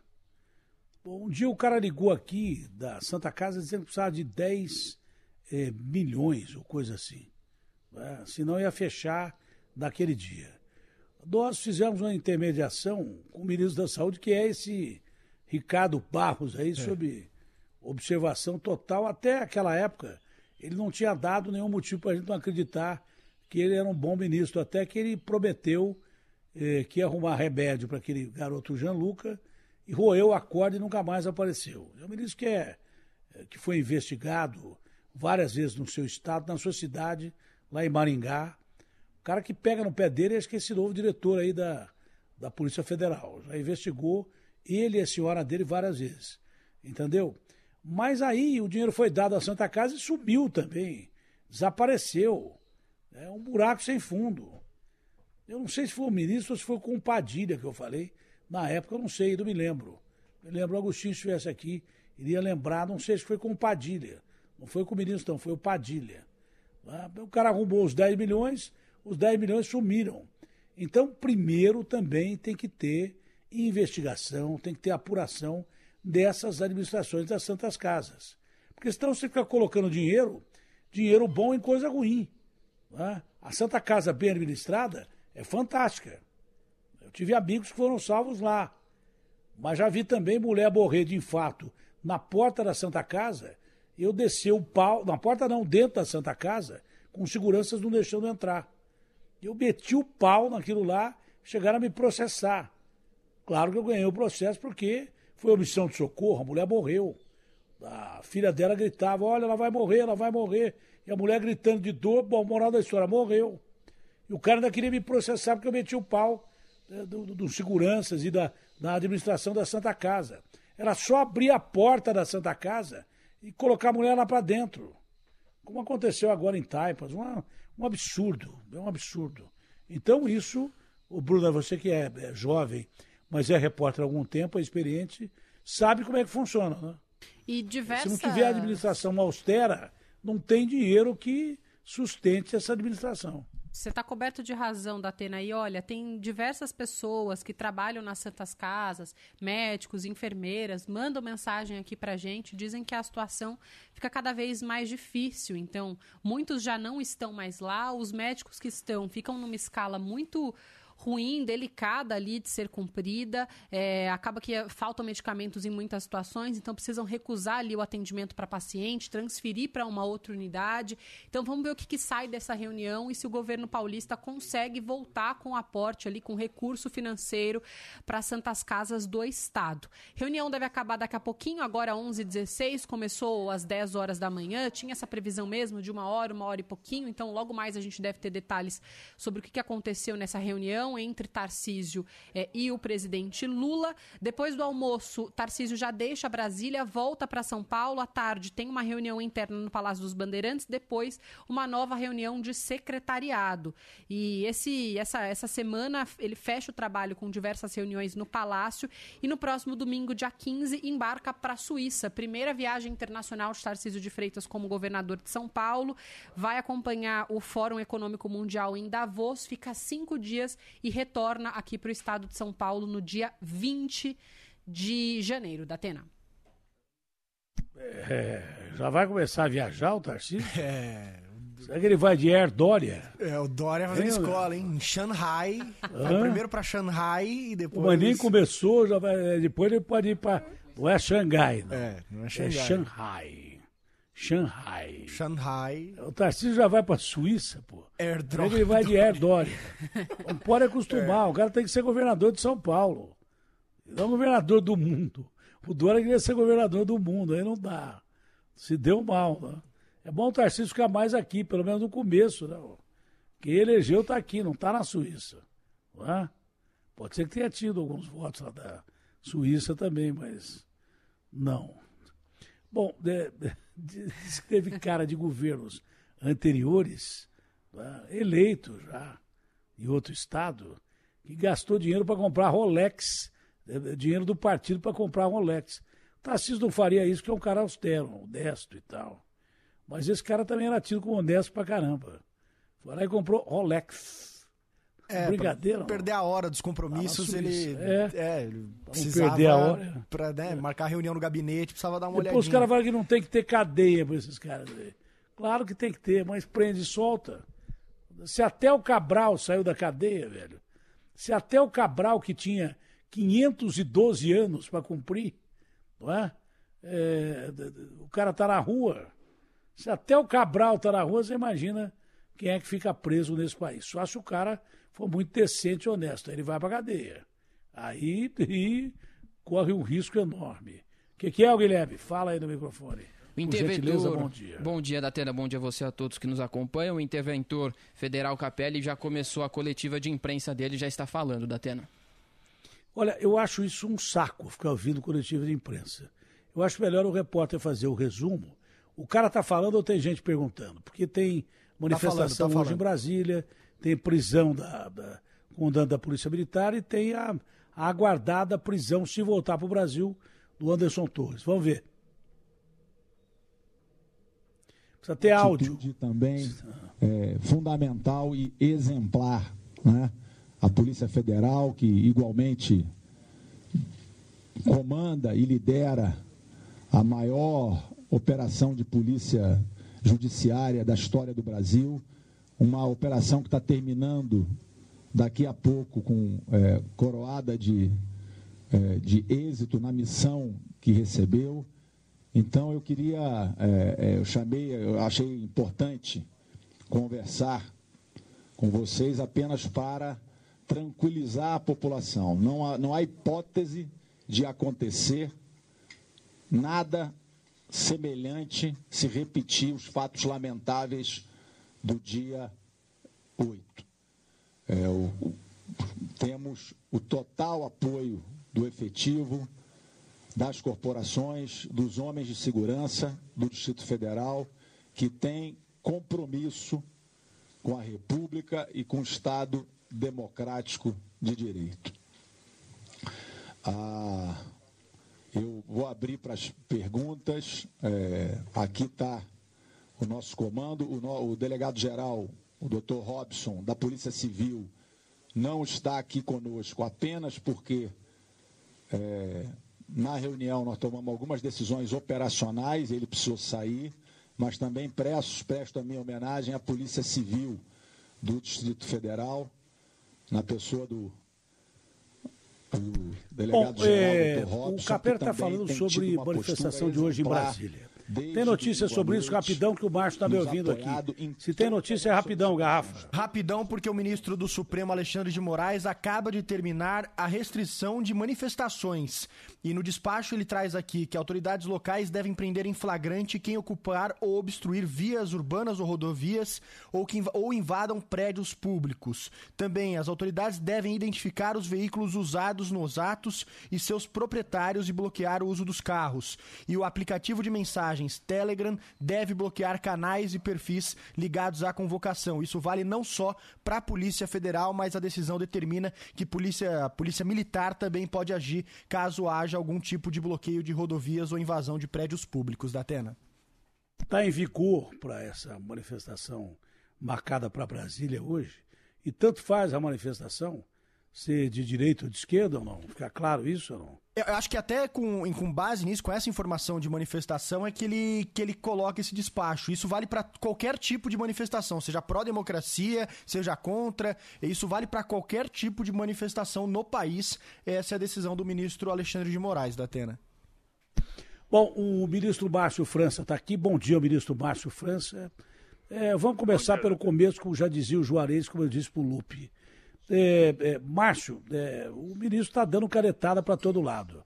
Nós já tivemos aqui é, o, o, decano é, Marco Aurélio condenando algumas prisões é, lá em Brasília, dizendo que as penas têm que ser aplicadas, mas que a prisão tem que ser efetuada mediante a provas e tal.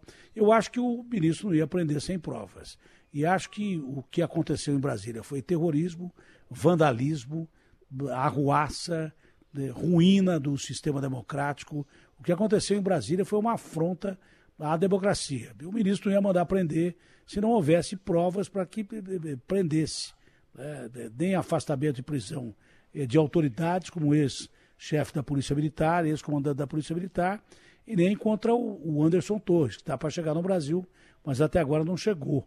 Eu acho que o ministro está fazendo por onde evitar que o país entre em caos, porque mesmo depois do, das manifestações completamente antidemocráticas e terroristas mesmo que houve em Brasília, né, é, é natural que se tome atitudes, porque já tentaram derrubar a torre de energia elétrica de Itaipu, lá no Paraná, energia elétrica que deixaria pelo menos os estados do sul aí numa situação terrível, e o mesmo aconteceu em Rondônia.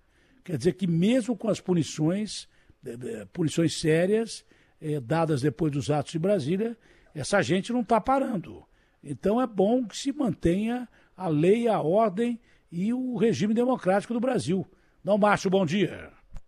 Bom dia, Datena. É isso, que no fundo a gente sabe que, é claro que no meio de uma multidão, 5, 2, 3 mil pessoas, vai ter um ou outro que estava meio de gaiato ali, alguém que estava enfim, de passagem, ou uma pessoa que ganhou uma passagem por 300 reais para vir para cá. Eu mesmo conheci lá, reconheci alguns da região lá do litoral, e são pessoas que não têm essa índole, mas estavam lá no meio da história, e todo mundo entra para dentro, aquela história da turba, né? a turba não raciocina na hora da, de uma briga, enfim, acaba se envolvendo, e eu tinha até postado isso nas minhas redes sociais, depois a família que vai, coitada, então agora estão lá procurando advogado para poder fazer habeas corpus, enfim, Quer dizer, todo mundo sofrendo, porque alguns inconsequentes né, resolvem fazer de jeito que não pode, todo mundo sabe que não pode, e insuflados né, por uma série de equívocos de pessoas que não aceitam os resultados. Democracia é uma coisa chata. Eu, eu me lembro que, lembra, você se recorda, eu perdi a eleição aí para governador por 1% de diferença dos votos para o Dória. É, foi uma frustração, foi chato, eu achava que deveria ter ganho, mas no mesmo instante eu liguei para ele, cumprimentei, coloquei à disposição, fui lá no dia passar a faixa para ele de governador, é, e quatro anos depois as coisas mudaram. Fazer o quê? Quer dizer, então a democracia tem isso: você ganha uma, perde a outra, depois você ganha de novo. Agora, o que não pode é a pessoa achar que cada, é só ela pode ganhar, né? que aí é evidente. E de, de alguma forma, nitidamente, muitas pessoas importantes, relevantes, porque o, o, a palavra tem força, né, Datena? Você é uma pessoa influente. Se você começa a falar aí, olha, a gente está pegando fogo, não sei o que lá, a pessoa que está lá está achando que está pegando fogo. Quer dizer, então as pessoas que têm responsabilidade pública, que têm acesso aos meios de comunicação, as pessoas que têm acesso a poder, que são influentes, elas não devem falar para as pessoas, olha, faça, aconteça, tal, porque depois, lá na frente, quando tudo acontecer e, e, e sobrar as ações judiciais, as prisões, as angústias e tudo mais, você não vai encontrar mais nenhum desses. Os que mandaram, os que fizeram e tal, estão por aí. Aí eles desaparecem, aí eles têm advogados, eles se viram, né, eles saem do país. Então, assim, sinceramente, chega a ser irresponsável a gente que tem uma, algum tipo de liderança induzir as pessoas a fazer uma coisa completamente equivocada porque eu me recordo quando eu assumi, da pena, no dia seguinte, você estava aí de plantão, você se lembra, na sexta-feira assumi o governo de São Paulo, no dia seguinte decretaram, o Moro tinha decretado a prisão do, do presidente Lula. E, e, houve uma pressão muito grande para a gente entrar com a cavalaria lá no meio daquela confusão com a PM, e tinha os sindicalistas em volta. Eu disse: olha, não vai entrar com PM nenhum, não vamos entrar com cavalaria. Isso é uma manifestação que a gente vai ter que administrar, ele não está fugindo dali. E, além disso, a ordem era do, do, do, do juiz Moro, que era federal, não era ordem estadual. Mas a, o voluntarismo de muita gente queria que entrasse. Você bota lá os PMs entrando naquela história, certamente vai ter algum tipo de empurra-empurra, violência, não sei o quê. Aí passa o tempo, eu saio do governo, quem é que fica com os processos administrativos? Os policiais, as pessoas que machucaram, aqueles que atiraram nos policiais. então, o sujeito que está num, num cargo de responsabilidade, ele tem que pensar que ele não pode raciocinar como se fosse uma pessoa apaixonada simplesmente por uma coisa. Ele não é um, um líder de, de, uma torcida, ele, ele tem que ter uma, uma certa é, noção que aquilo não, não dá para você fazer isso como exemplo, porque você induz as pessoas e depois sobra sofrimento, né? Claro, do ponto de vista da defesa da instituição, é, eu não tenho dúvida que foi tudo feito é, de maneira correta, tanto que aqui hoje está tudo calmo em Brasília. Agora, o que eu fico dizendo, se alguém pretendia com isso é, desmanchar a democracia, ele reforçou o senso democrático, porque mesmo pessoas que votaram simplesmente no Bolsonaro, muitas falam, olha, eu votei no Bolsonaro, porque eu não queria o Lula, enfim, mas eu não concordo com isso. Né? 85% das pessoas não concordam com esse tipo de coisa, o cara não tem bom senso, o cara quer continuar tocando a vida dele. O, o, o Lula já ganhou e já perdeu eleições. Então, se, se a gente for fazer de cada eleição uma coisa assim, imagine uma repercussão disso, até internacionalmente, se você estivesse num país é, qualquer, na Europa e tal, você vai decidir hoje cedo se você investe ou não num país. O cara fala, você vai investir no Brasil nessas condições? A pessoa fica com medo, né? Então nós temos que baixar essa temperatura, dizer para as pessoas, ah, vai todo mundo voltar para os seus negócios, daqui a dois anos tem eleição, vota no vereador que você quer, no prefeito que você quer, vota no sujeito do A, do B, do C, e quando a, o resultado sair, aquele é o resultado oficial. A justiça eleitoral brasileira é, é super respeitada no mundo todo. Agora, eu, pode ser que muita gente que esteja no meio daquele tumulto não quisesse fazer o quebra-quebra. Eu vi gente lá, ah, não quebra, não quebra. Mas aí você está junto da pena. Você está junto e começa é. a bater no e quebrar o outro, você vai responder. Não, mas que aquilo não foi espontâneo, não foi. Não, não é, foi espontâneo, de, claro. Defender que não haja punição para quem articulou aquilo é você dar milho para bode e claro, pregar claro. É, em subordinação é, daqui para frente atos parecidos com aquele. É, quem, principalmente quem financiou, é, vai ter que pagar por isso e pagar caro. É. Quem permitiu porque... que acontecesse vai ter que pagar porque caro por isso. Esses foram mais senão... covardes, né, Datena? Esses foram mais é, covardes. Babu... claro. O, o Vê se tinha algum lá. Trás... Eu não tinha nenhum lá. É. Esses que financiaram não tinha ninguém lá. Quem insuflou, é. possivelmente não estava lá também. Pois Usaram o povo como bucha de canhão. Agora, alguns eram é, realmente é, articulados e preparados para insuflar o povão. Né? Então é. tem que ter punição, porque senão. Não, tem que ter punição. É, isso aqui é, é democracia, não é anarquia, pô. não é verdade? E, e nós não somos um, uma republiqueta que você possa ter isso, assim, essa, é a sede Isso. como se... Né? Quer dizer, você fica com... Não podemos É. entrar na... A reação das instituições, a reação das instituições a que você se referiu foi fantástica. Foi. Primeiro porque o, o apoio internacional, até a nação antidemocrática apoiou a democracia brasileira.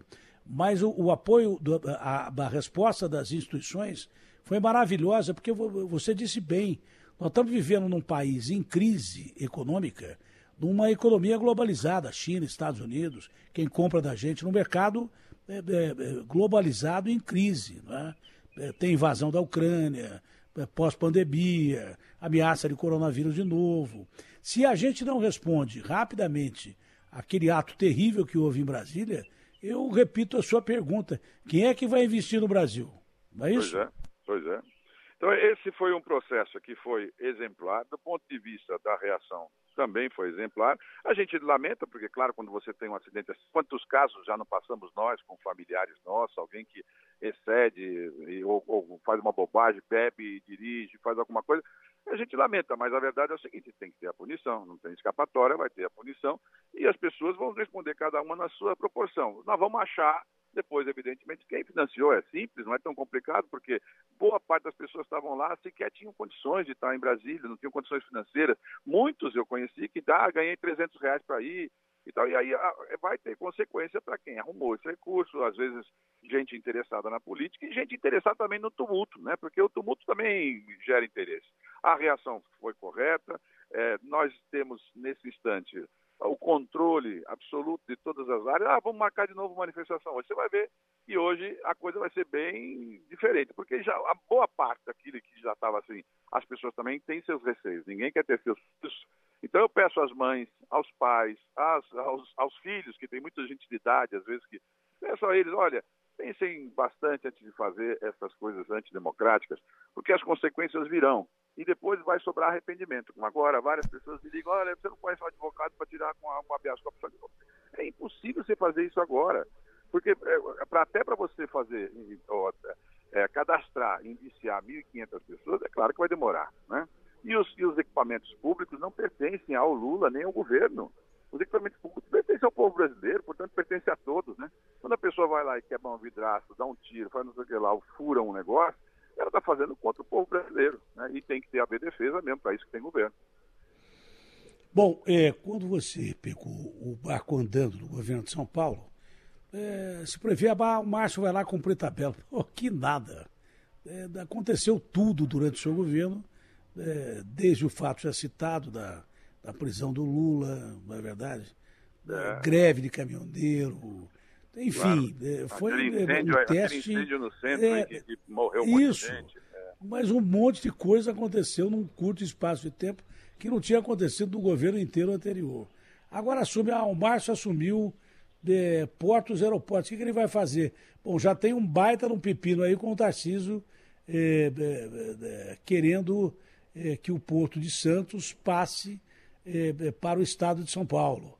E parece que você sempre foi contra a esse tipo de coisa. Não, O- Como é que o- senhor, como ministro, analisa? Isso. O, o- o o governador Tarcísio eh, faz parte de uma, de uma linha ide- de- ideológica que era do Guedes, que entendia que você podia passar a competência da autoridade portuária para o privado. É como se a gente passasse o comando da Polícia Federal para um privado, para ela tomar conta.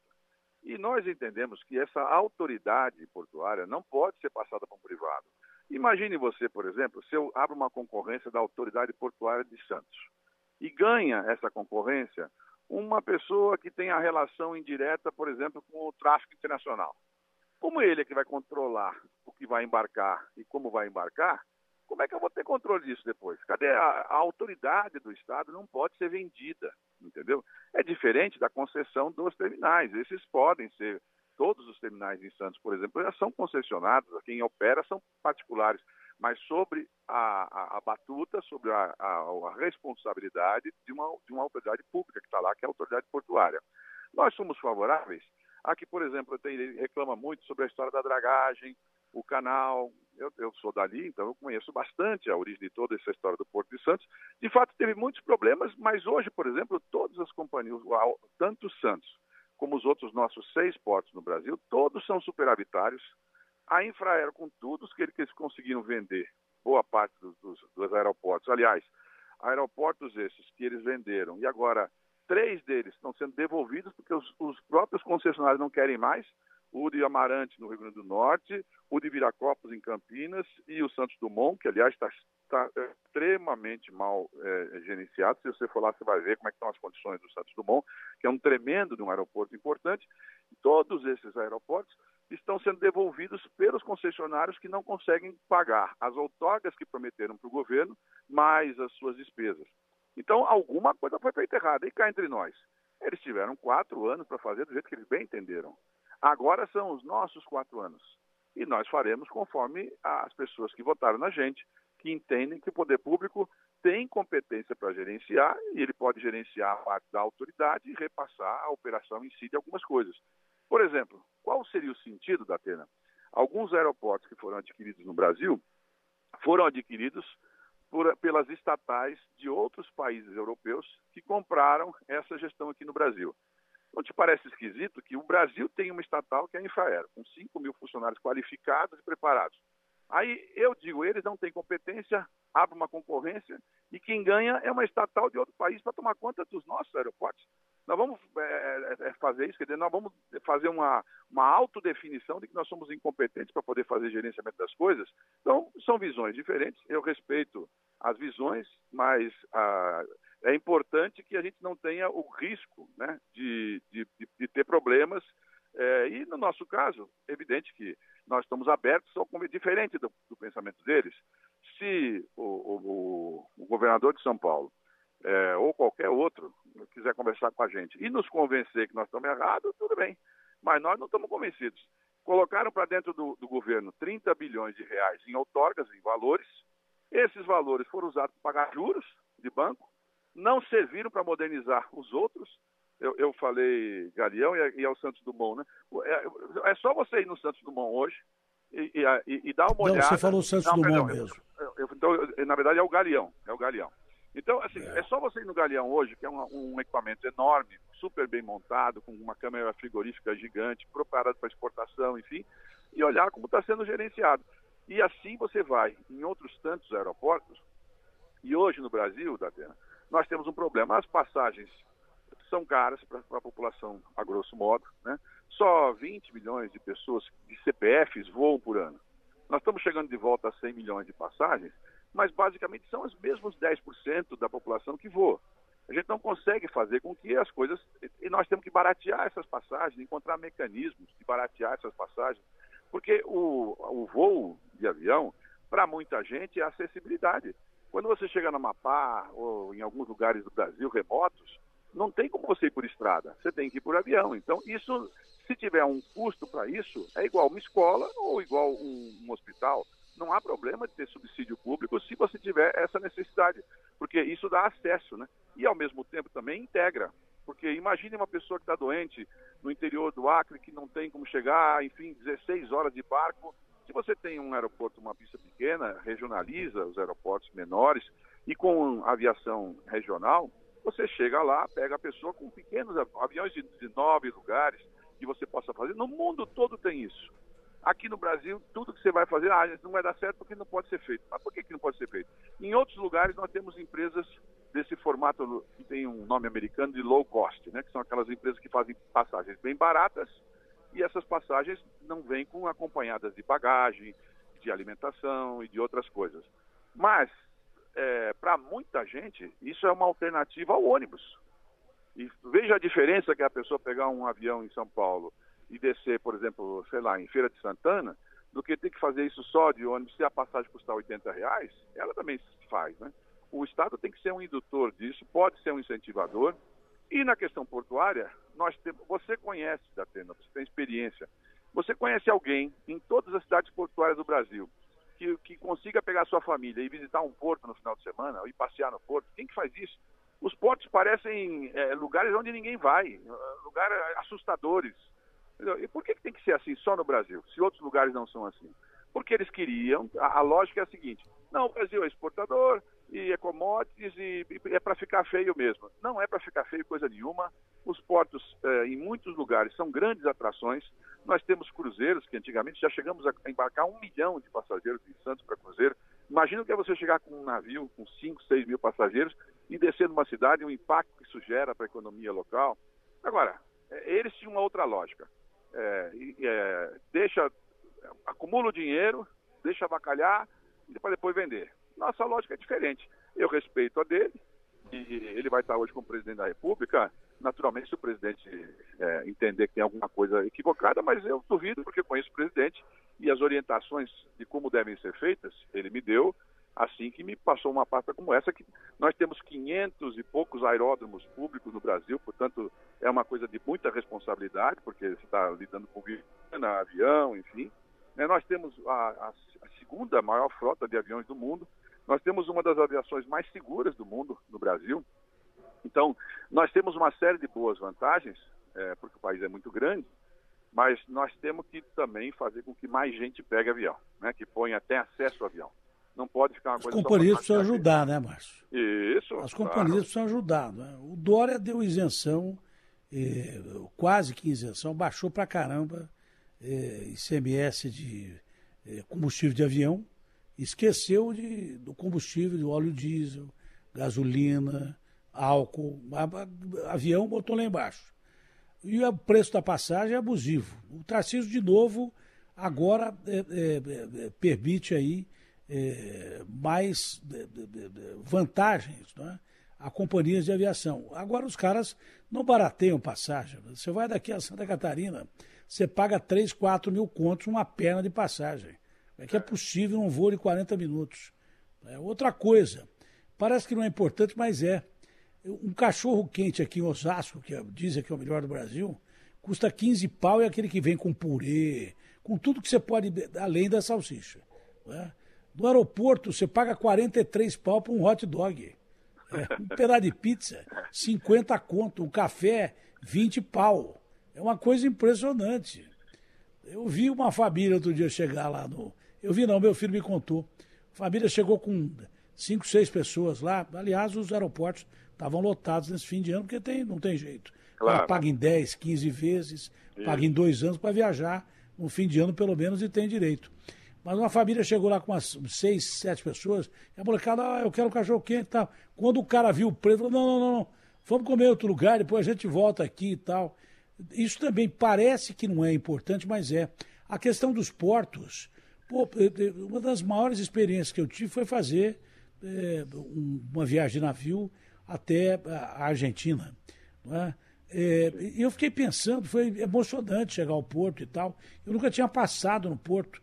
Aquilo ocupado com, com shopping, com, sei lá. Isso, é, isso, porque isso, a estrutura é bonita. É o Porto Madeira. E talvez né? até. Madeira, é, muito bonito, Madeira. Isso até a ocupação é, é, dos portos dessa maneira, talvez até dificulte atividades criminosas, não, Márcio? Isso, é isso mesmo.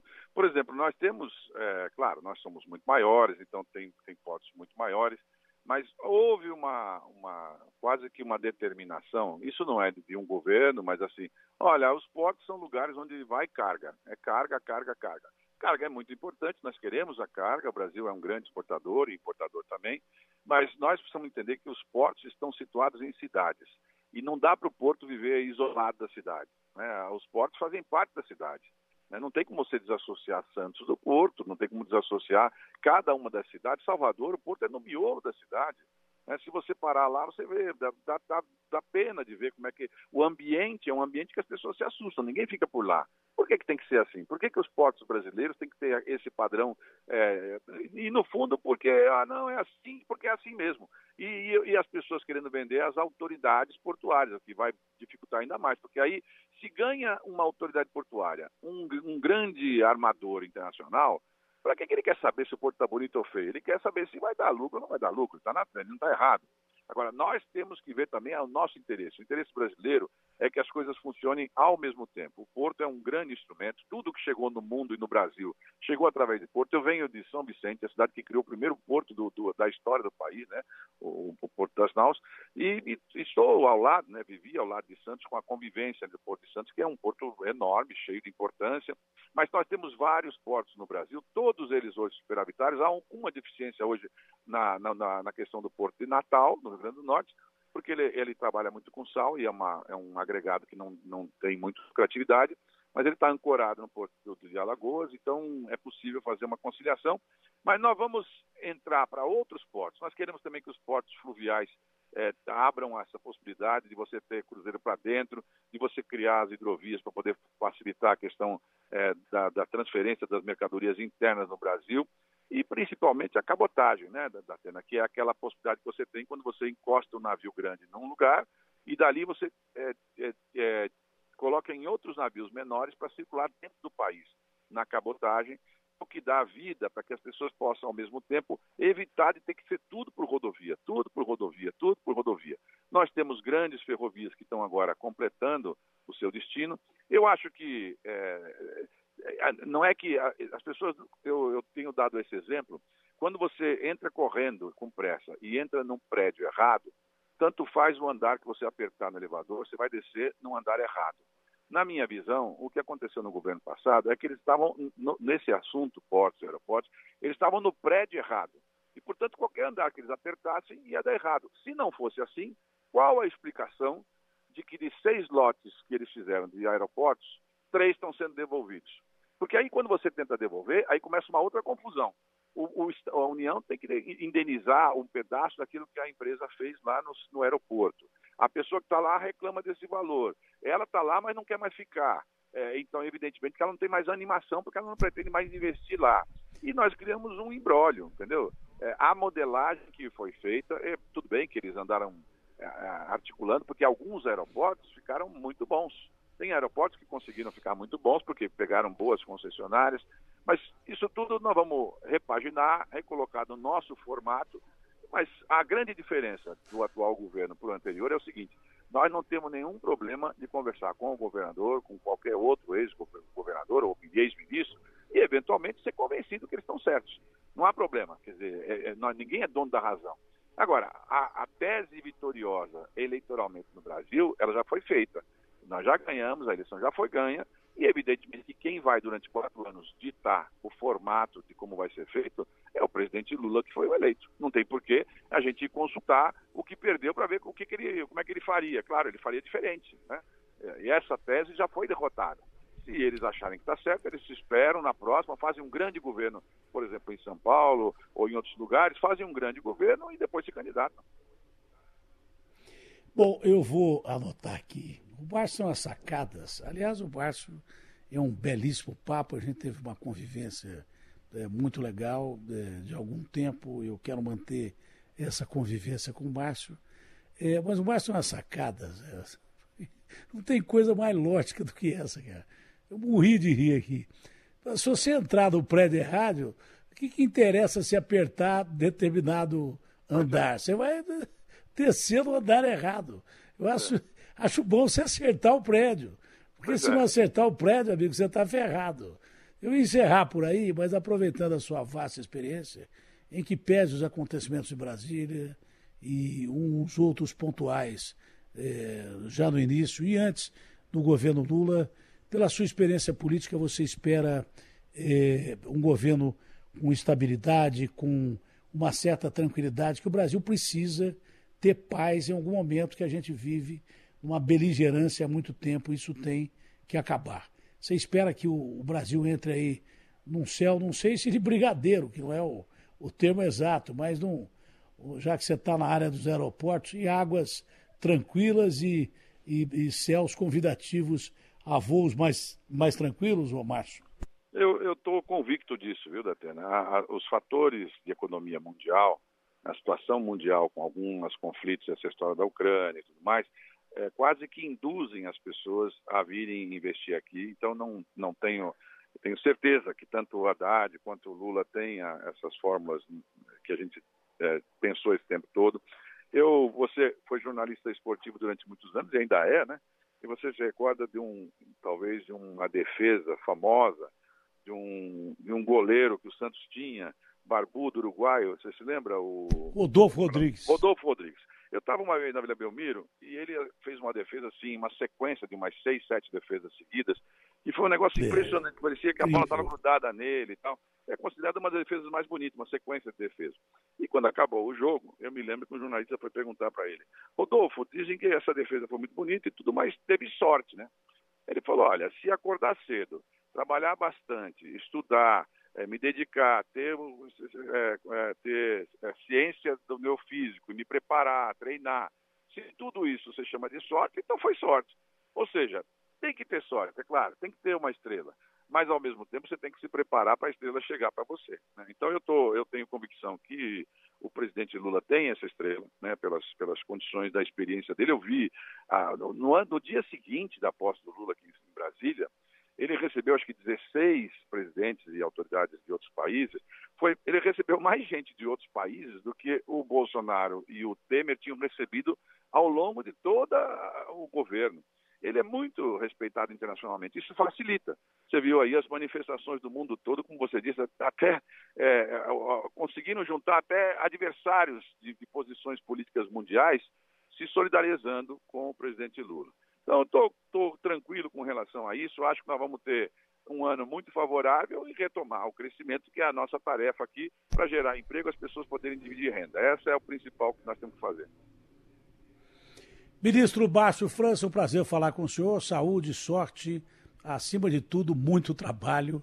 É, é, que sorte, pelo que eu entendi, é, é, significa mesmo trabalho. A sorte ajuda, mas se não trabalhar muito, aliás, o único lugar em que talento vem de trabalho é no dicionário. Né? Então vamos É trabalhar. Abraço É grande. Um abração, ministro. tudo de bom, viu? Obrigado. Essa é boa, viu? Se você entrar no prédio errado, não adianta escolher um andar no elevador. Vai sair no andar errado. Natália Paz, de Brasília. Oi, Natália. Oi, Datena. Bom dia para você e para quem nos acompanha. Vixe. Será que já começou a manifestação lá?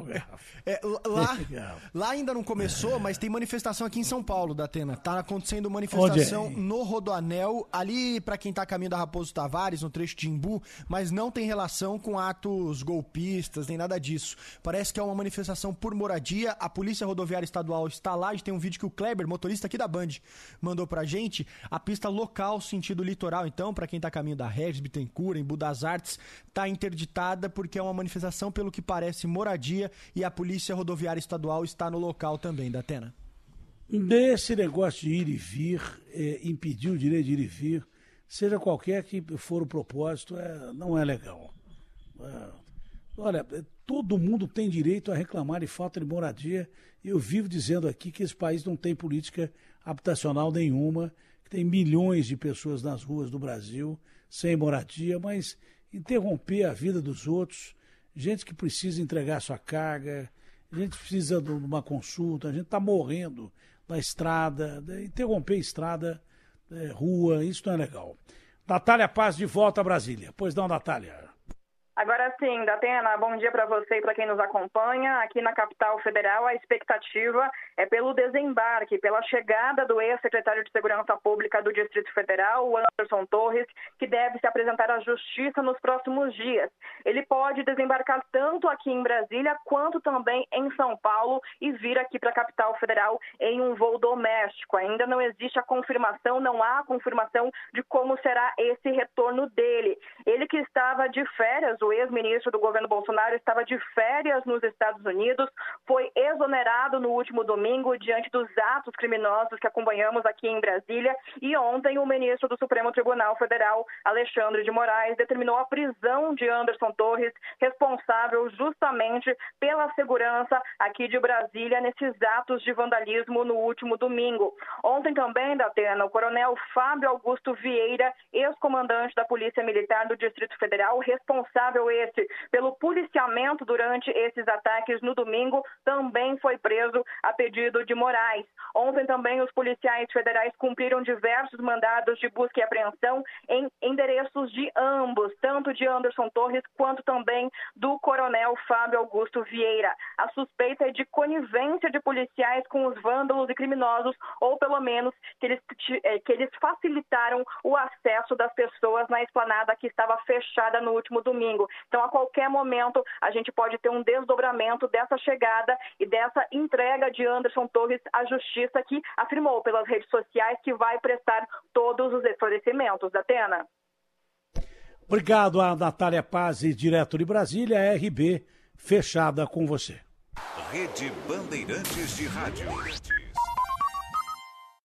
Manhã Bandeirantes. Férias, verão e diversão que te acompanham em qualquer lugar, na Sky tem. No Sky Prepago você aproveita esportes, desenhos para os pequenos, filmes e séries. Com o Sky Prepago você não tem mensalidades. Recarregue quando quiser, com recargas a partir de R$ 9,90. E você ainda pode assistir pela TV, celular ou computador no app da Dego. Não perca tempo. Esse mês tem instalação grátis e você pode economizar até 200 reais. Ligue 0800 728 7163. Na dúvida, vai de Sky. Nessa casa tem goteira. Então precisa de Baltec pra impermeabilizar e a goteira parar. Tem pra laje, parede e telhado. É o maior rendimento do mercado. Baltec antigoteira é incrível. Tem cinco cores e é super flexível. Baltec antigoteira é assim. Vai acabar com esse tal pingar em mim. Baltec antigoteira. Férias, verão e diversão que te acompanham em qualquer lugar, na Sky tem. No Sky Prepago você aproveita esportes, desenhos para os pequenos, filmes e séries. Com o Sky Prepago você não tem mensalidades. Recarregue quando quiser, com recargas a partir de R$ 9,90. E você ainda pode assistir pela TV, celular ou computador no app da Dego. Não perca tempo. Esse mês tem instalação grátis e você pode economizar até 200 reais. Ligue 0800 728 7163. Na dúvida, vai de Sky. Trânsito. Ótima quarta-feira para os ouvintes ligados na Rádio Bandeirantes. Marginal Tietê sentido Cebolão muito ruim. Vários pontos com o trânsito bem carregado, da saída da rodoviária Ayrton Senna até a chegada ao sistema em Agora Bandeirantes. Para quem vai no sentido Zona Leste, problemas do Cebolão até a ponte da Freguesia do Ó e depois trânsito intenso também da ponte do Limão até a aproximação com a Dutra. Pista local no sentido Zona Leste é a menos pior agora, sentido Cebolão. Utilize Marquês de São Vicente, Hermano Marquete. Aqui é parceria para o seu negócio lucrar mais e para a sua família economizar muito. Aqui é Atacadão. Aqui é parceirão. Atacadão, lugar de comprar barato. Manhã Bandeirantes. Datena no ar. Manhã Bandeirantes. Bom, é, tem uma dica do João, dá tempo ainda. Hein, João? Tem uma dica aí, não vai dar tempo de botar o 20. Hoje o programa teve duas entrevistas e longas. Mas tem alguma dica para dar, João? Datenão, bom dia. Eu não ia dar uma dica, eu ia falar um pouco de como está a situação lá no, no, no na, na, lá em Brasília em relação às obras de arte, né? Eu separei algumas Pode fotos falar. que foram entregadas, entregues ontem pela assessoria da, do, do Instituto do Patrimônio Histórico, né? Tá com o Daniel, se ele co- conseguir colocar aí na tela. É, são fotos, assim, não, não são exclusivas, mas acho que elas não passaram ainda em nenhuma, é, em nenhuma emissora, que foram enviadas ontem diretamente lá pro meu e-mail, ó. Se a gente conseguir observar, né? Tudo sof- sofás, né? Cadeiras, todos aí jogados para fora. Se aproximar a tela dá para ver, inclusive, é, é, marcas de pé nesses, nessas cadeiras, né, nessas poltronas. É, pode passar, ó, tá vendo? É, você que, tá, que está no YouTube pode entrar aí e observar. Essa aí é uma, uma cabeça, uma estátua que foi colocada de ponta cabeça, é, bem na frente ali da, da série do- dos três poderes. Ah, enfim, é, é, tem, um, tem um quê de molescagem, né? Parece nesses atos, né? Inclusive, agora o, Daniel vi- virou a imagem. O pessoal pegar uma cabeça de uma estátua e colocar de ponta cabeça aí é, é- é- é- é- parece uma brincadeira de criança, né? E aí o, o- o- bandeiras colocadas na frente do, do acho que do, do- do Planalto aí, né? Se não me engano. Enfim, é, trouxe essas imagens aqui, meio que um, um revival do clique do João. Foi meio que essa a, a, a, a minha participação hoje da Telão. É, isso é lamentável, né? Lamentável. Bom, é, é, o Ricardo, tem, tem alguma dica musical aí, Ricardão? Nossa, eu, tava, eu estava pensando nisso, se tivesse alguma dica. Se fosse acionado para uma dica musical, mas. Não pensei Hoje não tem? É, eu não pensei em nenhuma no momento. Nenhuma. Você sabe que nenhuma também é uma inspiração. Né? Você deixa uma tela em branco. A pessoa escolhe Sim, sim. aquela que ela quiser. É, mas o, foi pego de surpresa. Mas eu vou colocar um também. clássico aqui, pode ser? Tá Pra bom, é clássico, é difícil errar. Para encerrar com o clássico do Ricardão, vem aí a chuva do esporte, acho que é o Herreiro que está aí hoje, e o Elia cumpre ainda os seus 90 dias de período de férias. Vamos lá, Ricardão. Tchau, pessoal. Vamos lá, Manuel Ed Mota. de música americana e é pro baile dançar todo fim de semana.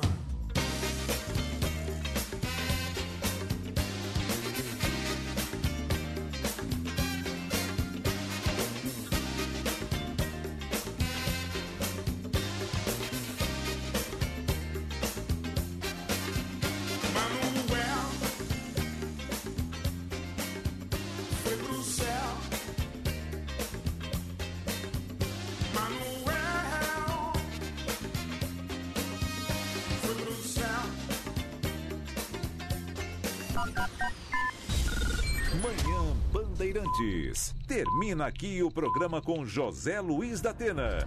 Na Bandeirantes.